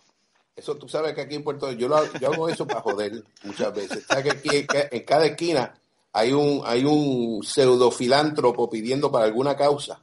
Sí, sí, sí. En todas las esquinas algún cabrón pide para alguna causa. Yo quisiera que algún cabrón pidiera para mí algún día. Claro. Pues Yo, yo siempre que me coge el aro y viene el primer cabrón a pedirme, yo bajo y digo, mira, me encantaría, pero le di al de la luz anterior. Para que no, para que dejen ya la pendeja. Sí. Y el segundo día el tipo me dice, dos o tres días después, dice, pero mister, usted, usted nunca me da. Digo, coño, dame tú a mí. Dame tú a mí, coño, ¿qué cojones? Es que, ¿sabes? Cuéntale la historia de, Dame tú a mí. de cuando yo era chiquito y íbamos a los restaurantes chinos, que me salían unos... Chente, Chente era bien, bien bueno, bueno, yo, yo, yo creo que era bien inocente antes. Entonces, llegaba el momento de comer, con- comer los cookies, los cookies, ¿cómo se dice? Los Fortune fortune, cookies. Sí. Yo abría el fortune cookie de, de Chente. Yo quería que Chente pues, pues fuera responsable, estudioso. Porque yo desde niño estaba indi- eh, mostraba señales de que no era responsable. De, de Luis Huerta. Entonces, digo, yo, puta, este cariño. Yo le leía el, el, el message de los chinos, le diga, dice que estudies mucho, que eches para adelante, siempre. Pasaba Ah, la- semana, volvíamos al jodido chino y volvíamos otro cookie más. Yo abrí el jodido cookie y dice, papi, ¿qué dice? Dice que estudies mucho. Y volví a la tercera semana, y el mismo mensaje, todos los fucking veces, hasta que el Cada vez que abrían una- cookie una dice, de la "Pero, fortuna". coño, papi, vamos a cambiar de restaurante, estos son los mismos mensajes que había cada día. Siempre dice lo mismo. Siempre dice lo mismo, es que estudiar. Y mira, después de los 15 años aprendí a leer para que no me cogieran de pendejo con los fortune cookies. Ah, viste, para que tú veas, para que tú veas. Mira, hay- una, hay una, un beat de, de Andrew Dice Clay que yo tengo en uno de los CDs que él hizo, que dice que, que él, cuando él va a los restaurantes chinos, generalmente no coge el fortune cookie porque él dice, yo no creo en esa pendeja y no me gusta comérmela, sopa el carajo. Y él se va, ¿verdad? Entonces él dice que siempre la doña se le va detrás, hey, your fortune, your fortune, la doña, la china, ¿verdad? Y entonces le dice, yo sé cuál es la fortuna mía, después de comer aquí voy a estar cagando sangre por una semana. Ese, ese era bien crudo, ¿verdad? El tipo está brutal, el tipo, ¿para qué yo quiero mi fortuna si yo sé que es lo que me va a pasar? Voy a estar cagando sangre una semana. Esa es mi fortuna. Mira, pero yo trabajé en corretaje también con Prudential Security dos años. Y, mano, de verdad que se ven unos, unos esperpentos en, la, en el corretaje, que es una cosa bien, bien extraña. Yo, eh, cuando, cuando yo trabajé con, con esta gente fue cuando ocurrió el 9-11. Yo llegué al trabajo y se había, se había, había dado el primer avión, había dado la primera torre. Y poquito después de que yo estuve allí, eh, el segundo avión en el 911 le dio la otra torre y después se cayeron y toda la pendeja, ¿verdad? Pero había un hijo de puta allí, yo no sé de quién carajo era, que en el edificio donde usted trabajaba, de ahí del, del Banco Popular, llegaba en helicóptero el cabrón. What? Había un helipad ahí arriba. Yo creo que Pues- sí, en algún sitio por ahí había uno ahí. Pues yo no sé, pero el cabrón daba dos vueltas alrededor de los, del edificio de nosotros. Yo estaba en el piso 17 de MCS, que es el edificio que está al frente del Banco Popular allí. Sí, sí. Eh, frente a Citibank, ¿verdad? Prudential Beach de- había sido, eh, eh, Prudential había sido Beach and Company antes. Sí, sí. Y después fue Prudential Securities y ya dejaron la parte de Securities, ahora se quedaron con la parte de solamente de seguros, de seguros de vida y eso. Pero, y creo que el de Prudential de Puerto Rico se lo vendieron a Wacovia Securities, después de que yo me fui. Pero, pero la pendeja loco es, después que tú, en el fucking 911, tú ves un cabrón helicóptero dándole vueltas al edificio tuyo, ¿tú qué es lo que tú piensas? Puñeta, este cabrón le va, le va a meter al lado del edificio. Y yo vivía en constante miedo de que ese cabrón un día le fuera a meter al edificio por el lado, porque, pero, porque, pero hay que tener chavo con cojones para tú llegar a, en un fucking helicóptero. Sí, sí. Y alguien me dijo, no, ese es que sé yo quién diablo, sí, él no vive, él no vive ni en San Juan, él viene de su casa en helicóptero. Y yo digo, diablo, está cabrón. El tipo vive en la isla y venía en helicóptero todos los días.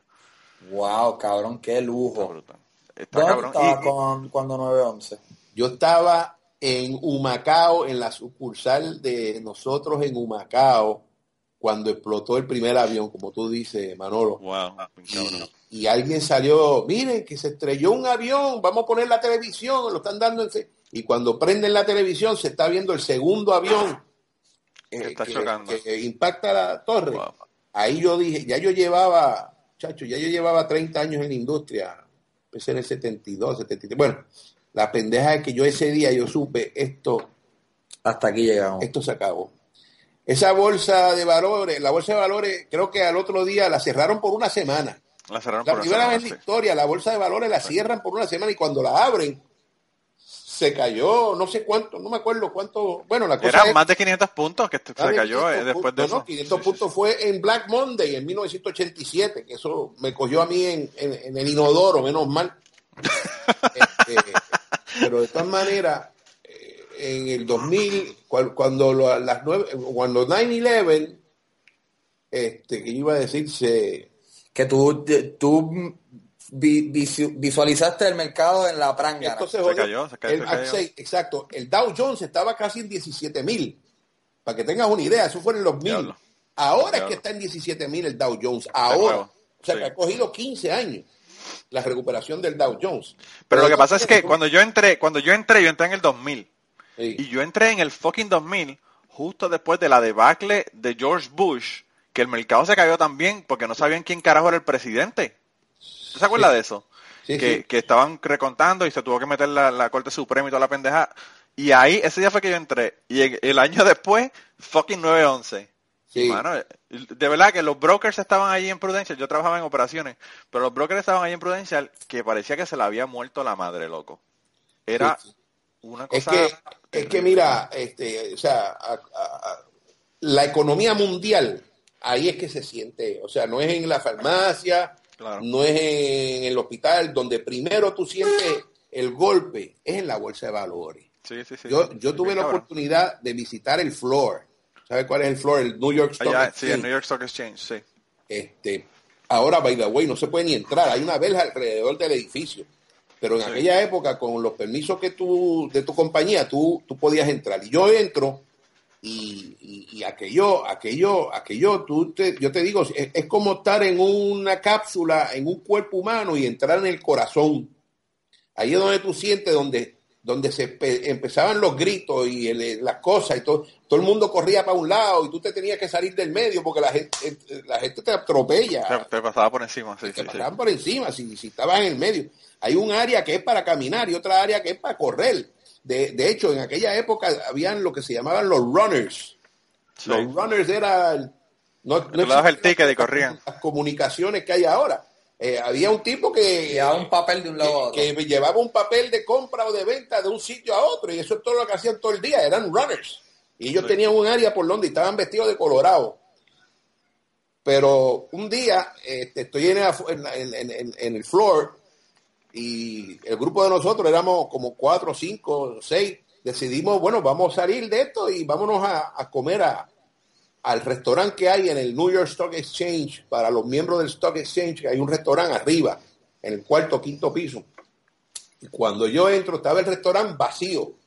Lo habían reservado nada más que para una persona, para Mohamed Ali. Eh, a diablo. Y adivina quién se sentó al lado de Mohamed Ali. Vicentito Hidrach. Este que está aquí, este que está aquí. Este que está aquí. Me senté al lado de Mohamed Ali, le pedí que me firmara unos menús, que yo creo que yo no, no- No sé dónde está ese menú. pero lo has visto, lo has visto. Sí, sí, sí, sí. Eh, me firmó, este, y vamos a, y fuimos hasta el baño a orinar juntos, coño. Me alta al lado me, de... me al lado de Mohamed Ali. Y lo tiene grande. Chacho, lo que tiene es un manguerón. papi. yo me tuve que Mira, eh, "Ah, coño, era impresionante. Y no, y, y no le, y no le dijiste como le dijo eh, Rafael José a Mohamed Ali, este restaurante lo cerraron, pero no es por ti, lo cerraron por mí. Como dijo en el, en el, en el podcast de Chente, de, Mira, de que el recibimiento en Puerto Rico no era para él. By the way, Mohamed Ali era una, era una persona sumamente agradable, amistoso. Todos los cocineros, todos los lava- todo el mundo en la cocina salió. Hasta los lavaplatos salieron y él los puso en fila. A cada uno les dio una firma y un menú y les dio la mano. Bien amable, bien amable.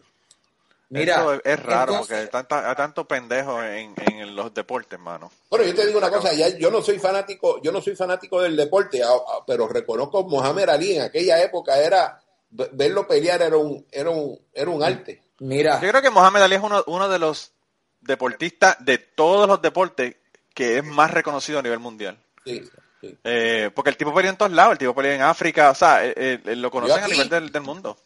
Peleó aquí en Puerto Rico, yo También, lo vi. ¿verdad? Sí, sí. mira, tengo ¿Qué una pregunta. Ustedes que trabajaron en la bolsa. Vamos, si yo, si yo era broker, En la bolsa, no con la bolsa. co- si yo era corredor y yo hubo un mes que yo no vendí nada, yo no cobraba nada. Te mueres de hambre, sí. De verdad. O sea, era todo Cabrón. comisión. Sí. Mira, loco, había, yo no voy a mencionar nombres, pero había un tipo que trabajaba conmigo que necesitaba ganar 23 mil dólares al mes para, para break even. Para break even. Ah, yo sé quién es ese. Yo, yo, Bien yo sé quién es. Sí. Pero tú sabes lo que es eso. Tú tener pensar que tienes que hacer 23, chente, Ah. 23 Sí, mil sí. fucking dólares mensuales, cabrón. Mira, después fuera del aire. te No me jodas, mano. Uf. ¿Ah, sí? Después fuera, fuera del aire. Mira, Ah, bueno, pues está bien. eh, Entonces, y, y- y cómo era? O sea, ¿cuándo se acabó el mes? El 31. No, tú empezabas, tú empezabas de 0 el 1 y acababas el 31. Y a medida que, que se iba acercando el final del mes, vendían más. Eh, empe- empezaba a coger fuerza, sí, Sí. empezaba a coger fuerza ahí. Pero recuérdate, cu- cuando tú empiezas, tú empiezas, tú empiezas, los primeros tres meses te dan un sueldito, ¿sabes? No pueden, Pa' que empe- coma. tú sabes, tú, te van a dar un sueldo para que tú comas. Y de ahí a los tres meses ya tú estás, you take off. Y por ahí para abajo tú empiezas. incluso hay, hay brokers que ellos le, le pagan un salario por dos años para que cojan la serie 7 Ujú. y empiecen a conseguir clientes. Y entonces después de los dos años, entonces es que empiezan en comisiones. O sea, que tal. después de dos años, para los efectos, tú no le cuestas nada al banco. No. Tú le cuestas el, No. el- el espacio en el escritorio y la computadora. Tú- tú- el banco es tu socio capitalista. Claro. Tú- El banco es el que pone el, el producto. Tú no tienes que poner un chavo. Tú eres el socio laboral. El banco pone todos los instrumentos. Él compra todos los instrumentos, todos los Ginnie Mays, los Fannie Mays, todos los bonos del gobierno que dicho sea de paso los vendíamos en cuanto el gobierno de Puerto Rico era, Sí. era- valía algo. No, y nosotros, y nosotros vendíamos más bonos de Puerto Rico que nada prácticamente. Sí, sí, se vendía por una barbaridad. En Además que acciones. Aquí este pueblo no compraba acciones, pues anyhow. Compraban bonos, este, tú, el, el socio laboral eras tú y tú, pon- tú ponías la labor. Y de cada dólar que tú cobrabas, el socio laboral, tú le pagabas 60% y, y, y pa- 40% para ti. O sea, tú- Ok. Yo te cobraba un dólar a ti como cliente, yo le daba 60 chavos o 65 chavos al banco para que me tuviera las facilidades. Ajá, ajá. Y este suplía, hay una película que yo re- vi recientemente que es un clásico, yo creo, creo que tú lo has visto, Glenn Gary, Glenn, Glenn Gary, Glenn Ross. Sí, creo que la vi. Y en esa película son bien enfáticos con un, una- un listado de prospectos que los vendedores exigen, no, pero dame, dame la Dame lista. mejor, sí. No, aquí a mí, a mí no me dieron un carajo. Tú mismo solito tenías Tú, que... tú- la, la lista mía era la guía telefónica. Te decían, aquí está tu lista. y tú tenías que call call. Y tú, yo, yo empezaba a call call. Entonces, poco a poco te dabas a conocer y Sí, lo que pasa es que hay gente que te recomienda, y hay- hay- tus Sí. clientes te recomiendan a otros, a otros clientes y todo. así es la manera que brega en Puerto Rico. Y entonces pues empiezas a conseguir más clientes. Pero también, eh, por, lo, por lo menos yo no sé dónde usted trabajaba, pero donde yo trabajaba en, en Prudential tenían la sección corporativa que trabajaba solamente con los bancos y la Sí. sección regular que trabajaba con clientes individuales. el retail y el institutional. Sí, sí. Eh, Los de institucionales eran Sí. La gente más come mierda que Sí. usted se puede imaginar. Fucking. Había una doña institucional que era la bicha más grande y lo que era la, la fucking asistente de los brokers no era ni, ni la... No voy a mencionar nombre porque no quiero meterme en problemas. El retail éramos los bravos, coño. Los Sí, que comíamos cabrón. la tierra allí éramos los, Los que ricos. tenían, los que tenían mira, para que- llevarte que meterle. 30 años en el futuro, y porque si no estamos hablando todo el día, este, en el, en el, porque quería cuentos míos, ¿no? Yo te digo, Claro. 2005, ya yo me había operado del corazón, me habían metido cinco bypasses cuando tenía 40 años, cuando 80 eran nenes. Me habían metido cinco bypasses. Me habían hecho tres operaciones de la columna. Me había roto el, el, el, el- el tendón. Me habían dado piedras de, del riñón. Yo botaba las piedras en los urinales de las oficinas. Eh, a diablo. Yo iba, me dolía, yo iba al orinar, ¡pap! Y, y veía las piedras salir. O sea, la salud mía en el 2005, disco, disco, operación de disco, yo llevo dos. La salud mía se jodió, Manolo. Yo estaba, mira, yo, la- las manos mías parecían un temblequeo. Hasta yo un día le dije a mi esposa, mira, no vuelvo más. Y ella me dijo, ah, pues está bien. Yo creía que me iba a mandar para el carajo. Me dijo, no, no, está bien. Oye, tú estás demasiado, demasiado excitado con este, con este trabajo.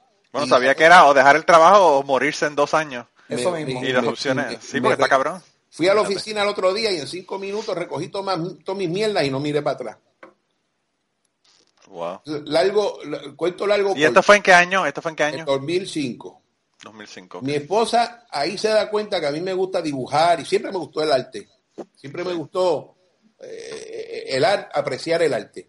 Y me dice que coja lo, yo estaba pintando en casa tonterita y me dijo que lo cogiera más en serio. Pues como, como uno tiene, cuando uno tiene unas energías y las rediriges a otras cosas, pues me, me dediqué a la pintura. Me busqué una maestra en privado, me matriculé en la universidad, acabé un bachillerato, después acabé una maestría y ahora soy maestro de pintura en el Museo de Arte de Puerto Rico. Estoy de desarrollando eso- una nueva car- car- carrera. A los Y de eso yo quería, yo quería que habláramos de eso porque, bueno, me interesa primero que, que le diga a la gente cómo tomar las clases, ¿verdad? Porque sé que ahora mismo tiene una clase corriendo, ¿no? Sí, pero tienes que, no, no, pero tú te comunicas con el Museo de Arte de Puerto Rico, yo te busco el teléfono ahora, Ok. y te matriculas en mis clases. Tú, tú dices que tú quieres las clases de Vicente Hidrach. Yo tengo dos clases, los martes por las tardes de 5 a 8 de la noche o los jueves por la mañana de, de 10 a 1. Por ejemplo, hoy yo tuve clase de 10 a 1. Cualquiera de los dos días tú te puedes acomo- ac- ac- acomodar. Entonces la pregunta que tengo es, ¿la pintura es pintura en general? ¿Qué tipo de pintura? ¿Es este acrílico mía es o qué? La pintura básica expresionista. Ok. Nada, para detalle, le, le decimos a la gente que busquen a Vicente Hidrach Sí. en Facebook. Sí, yo le voy a poner los enlaces, yo le voy a poner los enlaces en, en cucubanopod.com, www.cucubanopod.com, el enlace de tuyo, el de tu papá, y para que así lo tengan y lo añadan Sí. en Facebook y, y por, ahí, por ahí se comuniquen, que fue por donde yo me comuniqué también. Eh, Ah. Pero, pero está cabrón, a mí, fíjate, a mí lo que me gusta de, de la historia esta es que puñeta, a veces la gente uno piensa, man, yo tengo 35 años, yo tengo 40 años, y esto me jalta este fucking trabajo que tengo, quiero empezar otra cosa, no sé qué carajo voy a hacer. Y uno piensa en su mente que es demasiado tarde para empezar de nuevo. Y una prueba de que eso no es cierto es, es usted. Que después de trabajar 30 años en corretaje decidió cambiar. Mira, y que hablar de cambiar radicalmente, coño, de Sí, sí, corretaje radical. a pintura. O sea, De- eso es. De un mundo de comercio, de negocio, de finanzas, Eso es de 180 números, grados. al arte, es un de la noche, un cambio de la noche a la mañana. Pero Claro. eso no quiere decir que tú, digamos que tú trabajas en una tienda y quieres este eh, dedicarte a vender Tupperware, pues te vas a vender Tupperware. Claro, Pero lo- lo- claro. la cuestión es, eh, este, es el deseo, Manolo, es el deseo de poder hacerlo. Y, y el deseo pues lo tiene cada uno, lo que pasa es que este, Chente me enseñó a mí en esto, o sea, mi maestro en esta pendeja es Chente, para decirte francamente. Eh, eh, ¿Sabes? Follow your dreams. Claro. Follow your dreams. A mí siempre me gustó la idea del arte, siempre me gustó la jodienda del arte, pero tú sabes, yo viví, viví en una cultura de que no, no, tú, tú, tú estudias medicina, ingeniero o, o abogado, tú sabes. Pues Sí, pero lo que pasa es que, como Chente ha dicho mil veces, como Chente ha dicho mil, veces en su podcast, y como todos sabemos, los abogados se están muriendo de hambre. Sí. Los médicos están yéndose a Puerto Rico porque no hay trabajo. Entonces, ¿de qué carajo estamos hablando? Sí. Eh, eh, en este momento, yo creo que las personas que se reinventan y que trabajan por su cuenta están mejor que la gente que están eh, dependiendo del sistema, ¿verdad? Claro. Definitivamente, Está- está sí, brutal. sí, definitivamente. Hay que tirarse a la calle y poner tu mente en, en tus metas y, y- y- y pase lo que pase, pues, ¿Cómo tú piensas que hubiese ido tu carrera como artista si tú la hubiese intentado en vez de en el 2005-2006, en el 95? pa, en el 70. Ajá. Pues mira, eh, Estoy hablando Bueno. obviamente de la herramienta del Internet. con la herramienta del Internet. Bueno, mira, eh, primeramente, mi papá, cuando se sentó conmigo a los 16 años, que me preguntó qué carajo tú vas a estudiar, yo le dije, papi, yo no sé qué carajo yo voy a estudiar, ¿qué tú crees? Él me dijo a mí, él me dijo a mí, si tú quieres una buena educación, estudia arte. O sea, papi no me dijo, no, tú tienes que ser abogado, no, tú tienes que ser médico, no, porque si esto, no. Tú quieres una educación completa, estudia arte. Lo que pasa es que yo por mis cojones, to- todos mis panas se fueron a comercio y ese era el guiso, por ahí tú guisabas, por ahí tú te ganabas chavo rápido, pues por ahí es que me fui.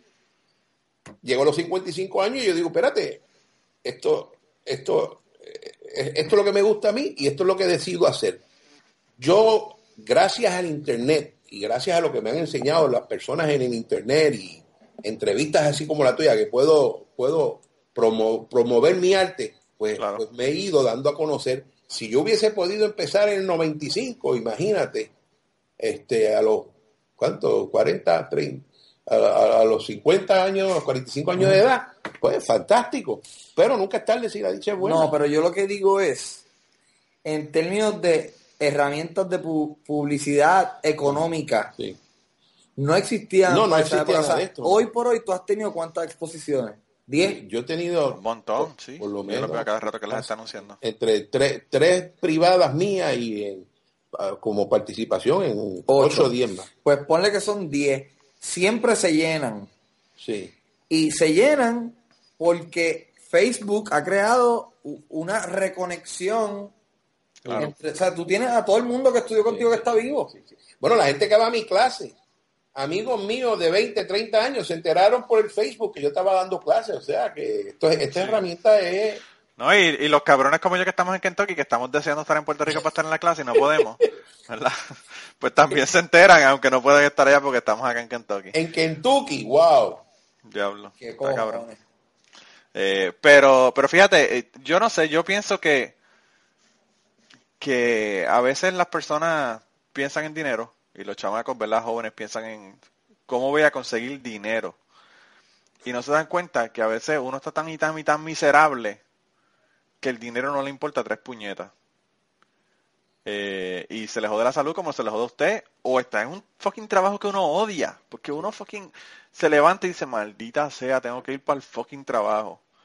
Eh, y, y pues yo creo que eso tiene un costo que es mucho más alto que el dinero que uno se está ganando en esos, Oh, sí, sí, sí. en esos trabajos, definitivamente. No, no Eh, yo cuando estaba en Prudential, eh, en un momento dado, a mí me pagaban una mierda. Una compañía como Prudential, para que ustedes tengan idea, a mí me gana, yo me ganaba 18 mil dólares al, al año Wow. en Prudential Securities, trabajando en, y trabajando, yo era el cajero y el que hacía unos cuantos trades y toda la pendeja, yo estaba en operaciones. O sea, tú me estás a mí confiando trades de 3 millones de pesos y me estás pagando 18 mil al año. Pero bueno, esos son otros 20 pesos. Y entonces, por cierto, no me confían en una puñeta, me hicieron sacar la huella dactilar antes de empezar a trabajar con ellos. Sí, pero, O eso, sea, que la- pero mira, eso es parte de la industria. Claro, no, no, no, yo sé, pero lo que te quiero decir es que la confianza es este, es la- esta es la confianza que ellos tienen Sí, sí, en sí, uno. Pero, pero yo me estaba ganando eso, ¿verdad? Y hubo una, una muchacha que había comenzado un año antes que yo y le dieron un aumento de 5 mil dólares a ella al año de estar trabajando con Prudential y yo dije, perfecto, yo espero un fucking año, yo estoy haciendo el mismo trabajo que está haciendo ella y pido un aumento de sueldo. Y yo iba para Costa Rica, para un, un concilio que iba a ir en Costa Rica de una semana. Y ese viernes, yo me iba a ir el sábado, ese viernes llevé una carta oficialmente pidiendo un aumento de sueldo.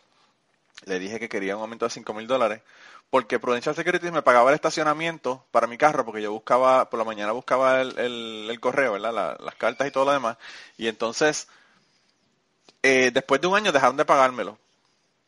No dejaron de pagármelo. Me quitaron el estacionamiento. Yo tenía que pagar un estacionamiento porque ese estacionamiento se lo dieron a un broker que había empezado a trabajar con ellos, ¿verdad?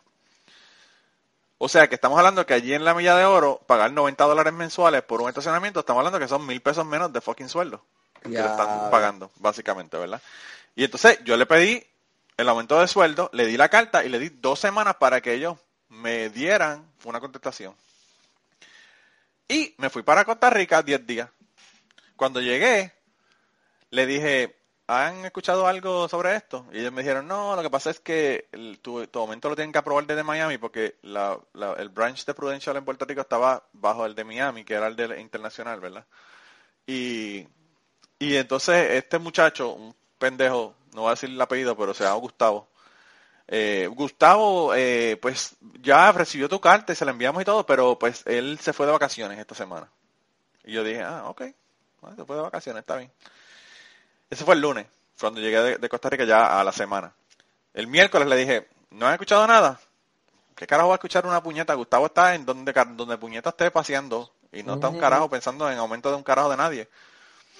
Y el viernes, ya la que era mi novia en, en aquel momento estaba en Kentucky, llevaba un año en Kentucky estudiando.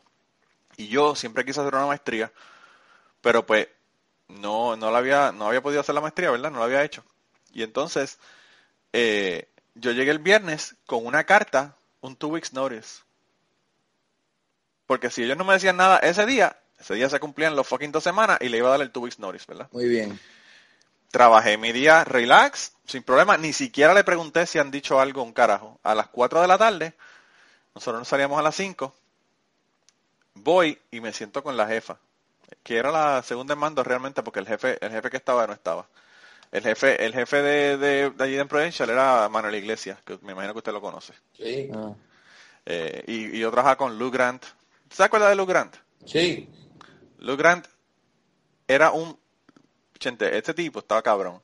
Ese tipo yo lo escuchaba, en, en la oficina de al lado de la oficina mía, y yo lo escuchaba con los clientes diciéndole, ¿Are you some kind of moron? ¿Are you stupid? What's your problem? diciéndole que si eran morones a la ¡Qué gente. caballo! Y, y porque el tipo venía y le, le llamaban y le decían, mira que los dividendos, de qué sé yo qué mierda, y él, ¿Are you some kind of moron? Today's not the day. You have to wait five more days. y, mano, los insultaba, los ponía como chupa. Una, una, una doña una vez, ah, y esto te, te interrumpí en la otra historia para contarte esta historia. Esto es como Inception, una historia dentro de la otra, pero bueno Ajá. este, el tipo, eh, una mujer fue y le empezó a gritar en su oficina porque ella se estaba divorciando y el marido tenía una cuenta con un millón, 1.2 millones de dólares y el Escondida. marido y el no, el marido era una cuenta joint de ella y del marido y el marido sacó todos los chavos. Pero puñeta, si tú no mandas una carta diciendo que estás en proceso de divorcio y que tienes que paralizar, frizar la cuenta, pues cualquiera de los dos puede ir y sacar los chavos. Pues el marido fue y se retiró todos los chavos, cabrón. Y la mujer fue y le insultó. Y ese cabrón la botó de la oficina. ¡Qué Le dijo, you get the fuck out of here. Get the fuck out of here. You have a joint account. If you don't know how to fucking joint account works, get the fuck out of my face. I'm going to call the cops. Y la botó para el carajo de su oficina. Y yo digo, man, hay que Wow. tener cojones, A la clienta. A la clienta. No, clienta de un- 1.2 millones de dólares, Ajá, cabrón. Clienta huge. Sí, bien cabrón. Pero bueno, yo llegué con la carta y a las 4 de la tarde le dije a la, a la jefa, mira, que me quiero sentar a hablar contigo. Me dijo, ah, pues perfecto. Fui a la oficina y le dije, mira, te voy a entregar la carta. Esta es la carta de... tienen dos semanas, en dos semanas me voy. Y me dice, "Ah, pero ¿y qué vas a hacer? Y yo le dije, pues nada, me voy, me, me mudo para Kentucky. Pero ¿y qué vas a hacer allá? Y pues nada, me, me- voy. Y entonces me dijo, pero ¿por qué tú no esperas al lunes? Porque el lunes llega, llega Gustavo y podemos hablar con él. Yo le dije, mira, yo me encantaría esperar al lunes. Pero yo a usted le di dos semanas y las dos semanas se cumplen hoy. Sí. Y yo le dije- Tu tiempo es igual de valioso que el de Gustavo. Claro, y entonces yo le dije, si Gustavo sabía que se iba a ir de vacaciones la segunda semana de las dos semanas estas, pues en la primera semana debía haber tomado una decisión. Ya sea sí o no, yo, o sea, hubiese sido prácticamente igual. Yo creo que si me hubiesen dicho que no, me le iban a dar el aumento como quiera me iba. Anyway, porque yo prácticamente no podía pagar mis cuentas por eso. Y entonces, eh, pues ella me dijo, pero ¿y qué tú vas a hacer allá en Kentucky? Yo le dije, mira, lo que sea. Yo trabajo en una tienda, yo trabajo en donde, en donde sea. Y la cabrona tiene los cojones de decirme, ay, pero tú no vas a comparar el prestigio de tú trabajar con Prudential Securities que el prestigio de trabajar con, con una, con una tienda. Y yo le dije, sí, lo que pasa es que el prestigio a mí no me paga las cuentas, mi vida. Exacto. Que se vaya para el centro el carajo y que se meta el prestigio por el culo. Con Y entonces, pues, eh, así como ya tú sabes, eh, yo creo que esa ha sido mi, mi experiencia de mandar para el carajo a alguien de una manera agradable, mejor en mi vida. Y nada, me fui así, con, el, con un guille cabrón, me fui ese día y llegué el lunes y todo el mundo hablando de mí porque mira, él este es el cabrón que tiene los cojones de mandar para el carajo a esta pendeja, darle tu weeks y irse para Kentucky. Me vine para Kentucky, trabajé en una tienda de por departamento cinco años, en lo que hice mi maestría y toda la pendeja porque yo estuve acá un año en lo que me hacía ciudadano del estado para pagar menos en la universidad y después hice la maestría. Y entonces ahora estoy trabajando en una compañía, una compañía de químicos. Pero, pero mano, o sea, está cabrón, de verdad que eh, eh, pues, a esta gente hay que mandarlos para el carajo a veces. Nunca está de más. Mira, Nunca George de decía algo que a mí me encanta. The power of not giving a shit, cabrón. Así mismo. Así Eso es mismo. demasiado poderoso. Y no solamente eso, sino, eh, chete, yo no tenía trabajo, yo no sabía qué carajo yo iba a hacer en Kentucky, yo no sabía dónde yo me iba a quedar, yo no tenía apartamento, porque mi novia estaba viviendo en los dorms. Y yo arranqué para acá, me vine para acá, viví una semana en un hotel, en lo que conseguí el apartamento, conseguí el apartamento, empecé a trabajar, llené solicitudes en todos los lugares, me llamaron de esta tienda, me dieron un puesto de supervisor porque tenía un bachillerato, aunque no tenían un carajo que ver con ventas. Y trabajé con ellos un montón de tiempo y me ganaba lo mismo, gente. Me ganaba lo fucking mismo. Pero con el costo de vida en Kentucky, en comparación con el costo de vida en San Juan, Puerto Rico, pues vivía como un rey, cabrón. Y no tenías ¿Por el estrés. Sí, mano. Si yo, yo tenía una- la casa que yo tenía, yo pagaba como 600, 700 dólares de renta compartida con otro roommate que tenía en Puerto Rico. Y aquí, por un apartamento de dos cuartos, yo pagaba 360 dólares. ¿Qué? What? Y entonces, pues imagínate, pues, me ganaba lo mismo, pero me sobraba dinero. Tú sabes. Mira, Pero- hay que sentarnos porque te quiero contar en otra ocasión Sí. la historia, la tercera parte de la historia de Cabrón, pero, pero pues sí, me la tienes que contar, me la tienes que contar. Hoy, hoy no voy a tener tiempo porque es una historia que conlleva Un proceso. unos buenos 20 minutos. Mira, tú sabes que yo voy a hacer, yo quiero hacer una, un episodio de las historias que se nos han quedado con un par de gente que se nos han quedado historias. Entonces voy a poner la historia tuya, voy a poner la historia de Chapín, voy a poner unas cuantas historias que se me han quedado y quiero, quiero sentarme con ellas. Así ¿Qué que sí, sí, tenemos que planificar. Chapín es de un- de- tiene un podcast que se llama Dejémonos de Pajas.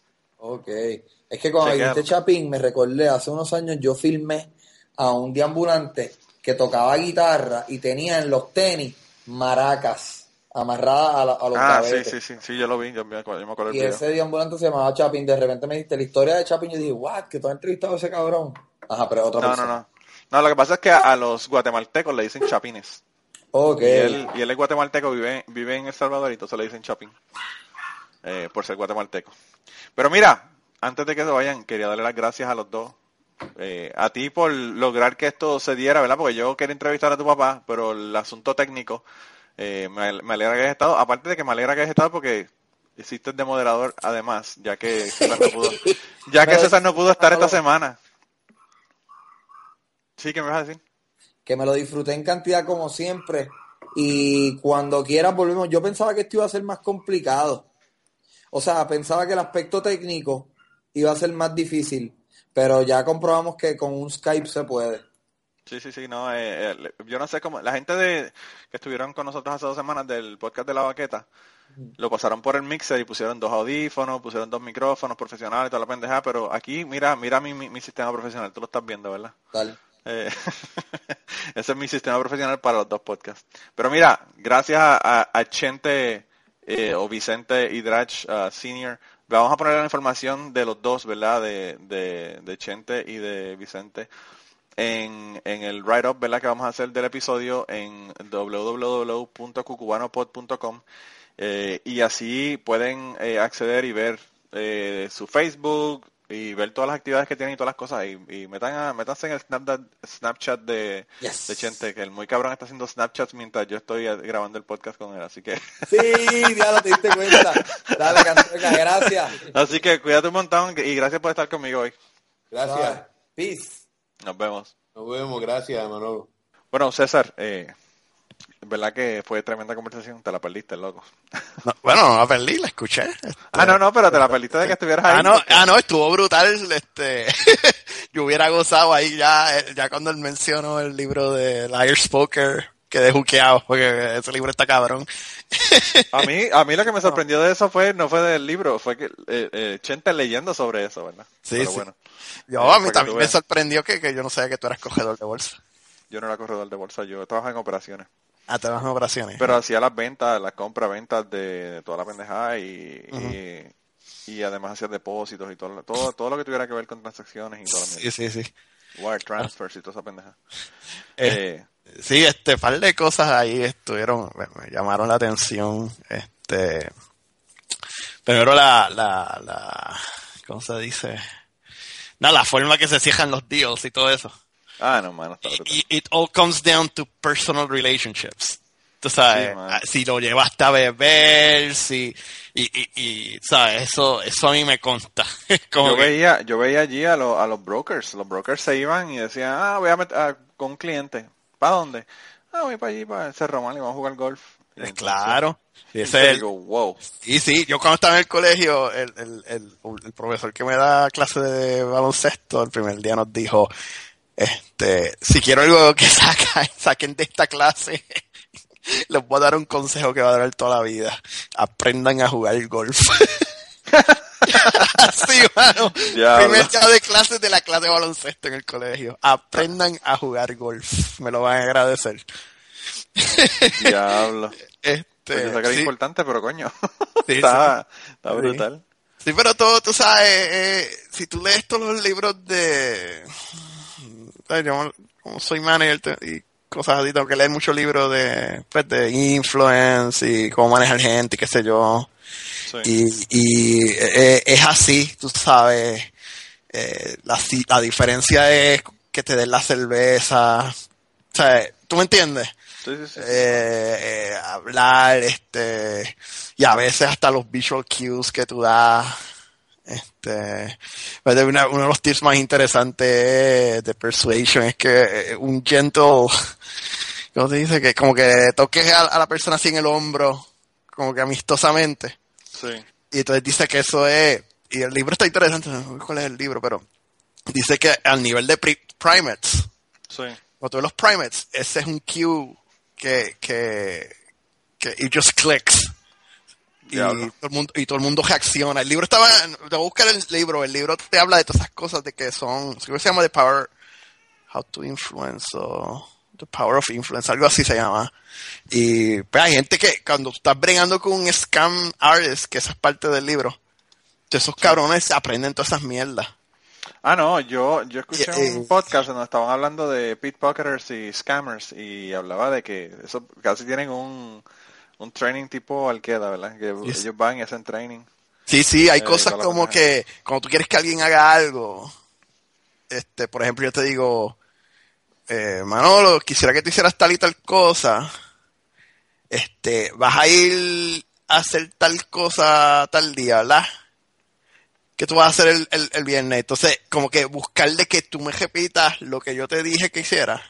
Sí. Y entonces dice que ahí inmediatamente kicks en algo que se llama, este, el- el- al nivel más básico humano, la gente no, no le gusta contradecirse a sí misma. Sí. Y ese es el cue de que hay una muy Ah, buena entonces, el probabilidad- repetírtelo a ti mismo, repetírtelo tú mismo es básicamente tú mismo darte la orden esa de... Exacto. Eh, eh, hay muchos estudios de eso. Y este, son cositas así. Pero cuando tú estás bregando así, gente con negocios, o sea, esto, ¿tú crees que esa, esa gente sabe eso. Y, y, por ejemplo, también que, que para tú subir en una compañía, tú no debes ser el mejor. Para tú ser en una compañía, tú lo que- en, o en- o sea, que te den, que, que tú subir, tú lo que tienes que hacer es que la gente se acostumbre a, a ti.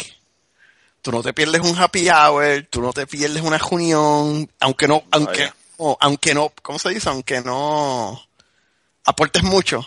Sí. Porque al final del día el ser humano favorece familiaridad, familiaridad sobre expertise. Wow. Dice, lo único que tú tienes que hacer es, no, no seas un idiota, haz un be barely, ¿cómo es? ser competente, pero sal hasta en la sopa. Y así mismo, mano, así es como ven esas En, compañías. la- en el libro de las 48, li- horas, eh, las 48 leyes del poder, Ajá. eh, una de las cosas que te dice es que no seas el mejor tampoco, porque la gente que son los mejores son la gente que hacen ver a los, a los demás mal y le caen mal a la gente. Ujú. Porque dicen, ah, mira este pendejo llegando temprano todo el tiempo, tú sabes. Sí, así mismo. eh, Sí, pues esos son jueguitos de, de- así, pero eh, sí, lo, lo de esa vida de los corredores y de Steal the Deal y toda esa mierda, eh, es así, es así. Y te, léete ese libro de Irish Poker y después léete The Big Short, como te dije. Sí, sí, tengo- yo los tengo, ya los, yo los anoté para... No, si, si para- bregas- tú que bregaste más en ese mundo, yo creo que lo vas a apreciar un poquito más que yo. eh, me dijiste Lions Poker y cuál es el otro para anotarlos. The Big Short. The Big Short. Esa es la que- película que salió ahora de Sí, sí, sí, y, y, y Moneyball, que tú me estabas mencionando también. Moneyball es buena, pero eh, si no te gusta el béisbol a lo mejor no te No, atrae. que pero- pasa- a mí, digo a mí, yo no tengo, bendito, yo escucho el podcast de Greg Proops, about Sí. 80% béisbol. Él es súper fanático del béisbol. Mira, lo- no, lo que, iba- lo que iba a decir eran dos cosas. Una, eh, cuando estaba hablando sobre la gente de, se, me- se me pasó también porque empezamos a hablar de otra cosa. Eh, sobre la gente de, de institucional, ¿verdad? La gente que hacen los deals institucionales. Ajá. eh, había una señora que yo la mencioné que era una, una mierda de señora, una mierda de ser humano, ¿verdad? Y en una ocasión ella llegó tarde con un trade, ya iba a cerrar el mercado, y ella llegó, bueno, qué sé yo, cinco minutos antes de que se tuviera que hacer ese, ese trade, esa transferencia, era una transferencia electrónica para comprar un trade.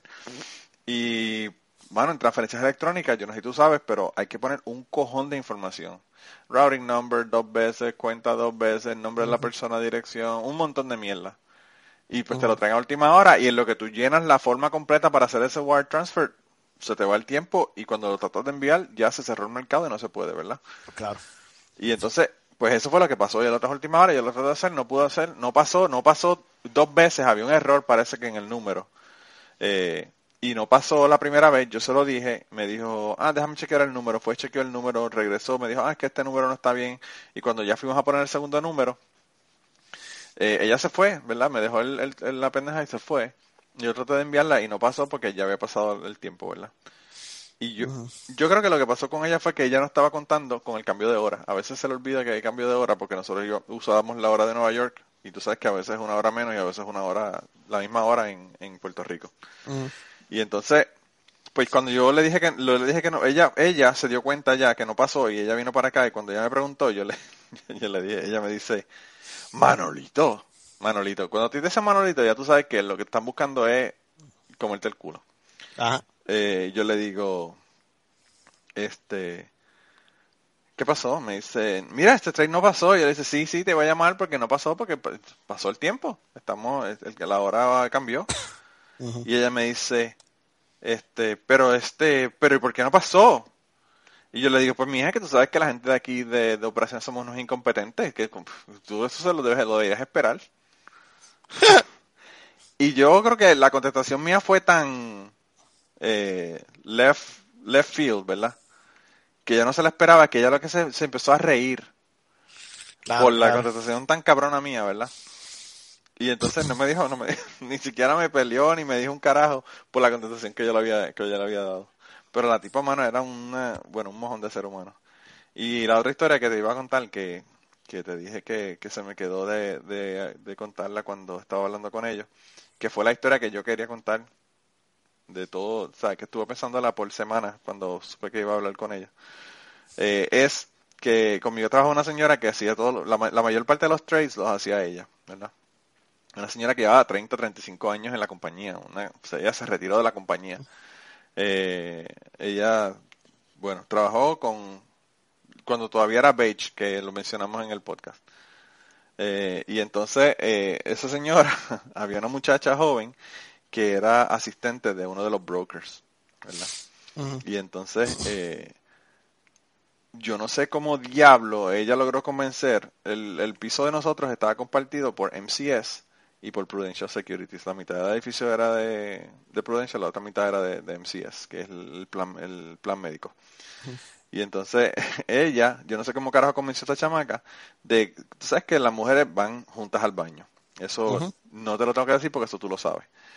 Pero lo que ocurrió con ella es que ella convenció a ir a la otra, con la otra muchacha esta, eh, que era la asistente del broker, a ir con ella al baño para que la otra chica entrara al baño y le dijera si el baño apestaba. y entonces, si, si la muchacha salía y decía el baño apesta, pues se iban y ella no entraba al baño. Y si pues no había, no apestaba el baño, pues eh, o sea, si alguien había cagado en el, en el baño, entonces ella iba y, y, entraba y usaba el baño. Pero lo que yo, a mí lo que me daba risa es que la cabrona estaba usando la otra muchacha del ca- canary in the mine, tú sabes, como los canarios que tú usas en las minas para así se mueren saber si, si es que no hay oxígeno o hay algún gas, ¿verdad? Eh, acumulándose. Pues ella hacía eso con la, con la pobre muchacha y decía, bueno, la verdad que está cabrón que la chamaca se preste para esa mierda. Eh, literalmente, ¿verdad? para esa mierda. Y, y todo el tiempo iban juntas y era para eso, para ella averiguar. Y a veces venían, a veces venían muertas de la risa y era porque estaba apestaba. Y la muchacha se tuvo que leer la mierda de, del baño para que la otra no, no sufriera eh, su- sus problemas eh, de, de, de malos olores. Casa cabrón. Mano, y, so- y son cosas que uno las cuenta y uno dice, diablo, está cabrón, eso es imposible. Eso- este cabrón se inventó esta mierda. Pero no, era, era así, fue verdad. Eh, una cosa brutal. Y era muy amiga de la familia. Ella fue la que me hizo, prácticamente la que me ayudó para que entrara, para entrar a Prudential Securities. Pero, pero pues ya tú sabes, en esas estaba ella con, con el canario in the mine. Y yo no sé si yo dije, yo te, yo conté lo del broker que con Ricardo Montaner. Ah, creo que no, no. Yo no se lo dije a ellos, pero me parece que fue después de después que terminamos de grabar que que uno de los brokers, una de las, de las asistentes tenía a Ricardo Montaner a toda boca en, en el radio. Ajá. Parece que tenía un CD o algo, no sé. Y entonces el, el, el broker, que era el broker de ella, ¿verdad? Y era el asistente del broker ese. Salió de la oficina y le dijo, mira, mira, mira, mira, quítame esa mierda, quítame esa mierda, que por culpa de ese cabrón es que yo estoy casado y tengo dos hijas. Parece que eso era lo que, lo que hizo que se enamorara de su mujer. Eh, y le tenía odio, a- no, dice que no podía escuchar a Ricardo Montaner. Así que, para que tú veas cómo son las cosas. Pero, pero Prudential fue para mí tremenda escuela, mano, de verdad que tremenda escuela. Esa gente, ahí fue que yo vi de verdad cómo es que se bate el cobre y cómo eh, Banco Popular compraba, cogía un préstamo de 10 millones de dólares, se quedaba con un millón de dólares en el banco, eh, le prestaban 9 millones a Santander y después entonces eh, daban eh, daban préstamos con ese dinero y cuando tú vienes a ver lo habían prestado cinco veces y estaban jugando con dinero que no existe. Pues ya claro. tú sabes, Eh, si tú Todas quieres esas- leer, si tú quieres, esas movidas. Si tú quieres encojonarte, de verdad, para que veas que el Banco Popular son un nene teta. Sí. Este, entonces aquí es Matt Taibbi. Matt Taibbi. Ajá. No. Él es un escritor de Rolling Stone que para el 2009-2010 él empezó a cogerla con Goldman Sachs. Sí.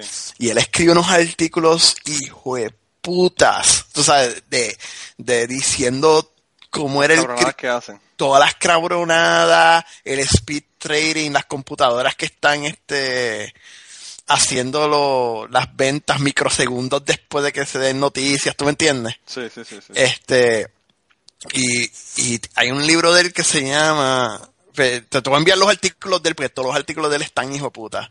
Pero el, yo me acuerdo que Oscar Majano y yo los leíamos como que este tipo lo van a matar. O sea, este bueno, tipo, pero tú sabes este que tipo, eso, este eso tipo no, lo van a, no lo van a. Eso ocurrió Sí. cuántas veces. pues él escribió un libro que se llama Griftopia. Y tú lees ese libro, mano, y a ti se te hierve la sangre de todas las cabronadas que hacía Goldman Sachs y cómo se hicieron ricos, ¿sabes? Con todo el criquero de la crisis financiera. Era al punto de, de que ellos te vendían a ti stocks, te vendían los bonos de los mortgage de o sea, los, los- o sea, que todo fue que eran los, los que eran supuestamente AAA Sí, sí, sí, sí. y en verdad eran carajo. Y, claro, Y ellos solo, they pushed it to their clients, o sea, llamaban a sus clientes y hacían que los compraran y ellos mismos estaban shorting. Diablo.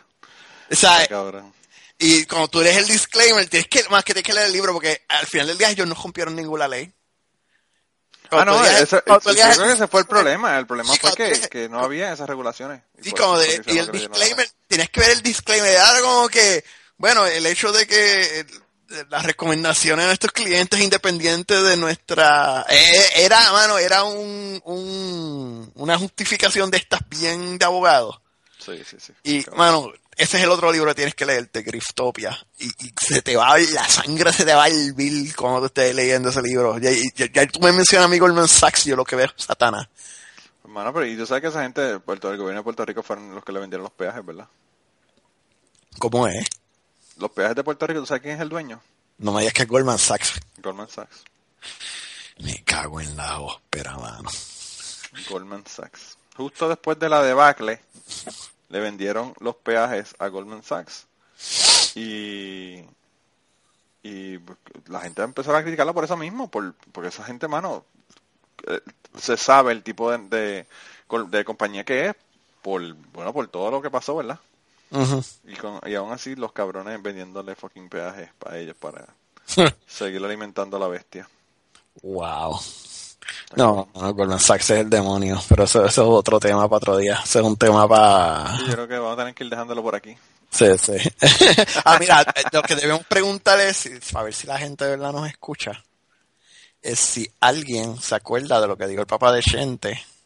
No, no, fuiste tú, lo que dijiste de la del, de los bojachos que iban con las luces prendidas, Ah, sí, sí, en Puerto Rico. porque tú fuiste tú, ¿verdad? Sí, sí, sí. A mí me lo dijo la, la ginecóloga de Ashley. Pues cuando tú, dijiste eso, cuando tú dijiste eso, eso como que, como que, como que, como que me despertó una memoria vieja Como que te resonó, te resonó algo. me resonó y es algo que escuché de chiquito. Y, y, y creo que probablemente no, Pues yo no pienso que quizás era alguna, algún un fenómeno de la isla y no de San Juan. es que tiene que no es que puede ser puede ser como en Puerto Rico la ley no escrita de que después de las 12 de la noche la luz Claro. una sugerencia Ah, bueno, sí, sí, eso sí. y nadie nadie ningún guardia te va a parar Sí. En, en- en los 70 pues es concebible y, y como escuché eso como que yo la primera que se me fue como que ah sí pero espérate de cómo yo me acuerdo de esto así que a nuestros oyentes a ver si alguien se acuerda de que en los 70 es- era completamente aceptable que el que fuera bojacho se fuera por el carril de la derecha o era el paseo El Con la- de la derecha con, la- con la- los- con las luces. Con, las luces, los flashers, ¿verdad? Las- las Flasher puesto y todo el mundo entendía que era que la persona estaba bojacha y lo de- le dejaban, le dejaban una distancia eh, prudente ¿verdad? y la Prudente. policía pues nadie lo paraba a ver a ver si alguien puede confirmar esa información a ver si es apócrifo o a ver si es verdad Yo no sé, pero a mí ella me lo dijo tan convencida que yo dije, pues tiene que ser verdad porque de la manera que ella estaba hablando, ¿verdad? Eh, yo te puedo decir que cuando tú hiciste el cuento ahí yo me quedé como que como que yo creo que he escuchado eso también pero es como una memoria tan vieja que, que no, no es confiable Sí. so no no sé qué tan verdad sea Bueno, pues mándanos un mensaje por Twitter, por Facebook, por email, por donde ustedes quieran. Sí Eh, y nos dejan saber porque de verdad que eh, a mí me sorprendió mucho cuando ella me lo dijo, porque eso no lo sabía. sí Eh, pero bueno. Y nada, nos vemos entonces la semana que viene. seguro brother hablamos Vamos, le voy a ponerle nombre a este podcast eh, Hidrach al cuadrado. y Drash al cuadrado esa es buena Bueno, pues nada, nos vemos la semana que viene, gente, se cuidan. saludos Y antes de terminar el podcast, queríamos recordarles que el logo del podcast nos lo hizo Raúl Arnaiz. Muchas gracias a Raúl por el logo. Sus trabajos los consigues en homedecomic.com. Y la canción del podcast está cantada por Maida Belén. Eh, la guitarra la toca Rafi Lin. El 4 lo toca Kike Domenech. A Maida Belén la consigues en Maida underscore Belén en Twitter. A Rafi Lin lo consigues en Rafi Lin Music, Rafi con doble F. Y a Kike Domenech lo consigues en Kike Domenech, con Q las dos. Gracias por permitirnos usar la canción para el podcast y nos vemos la semana que viene.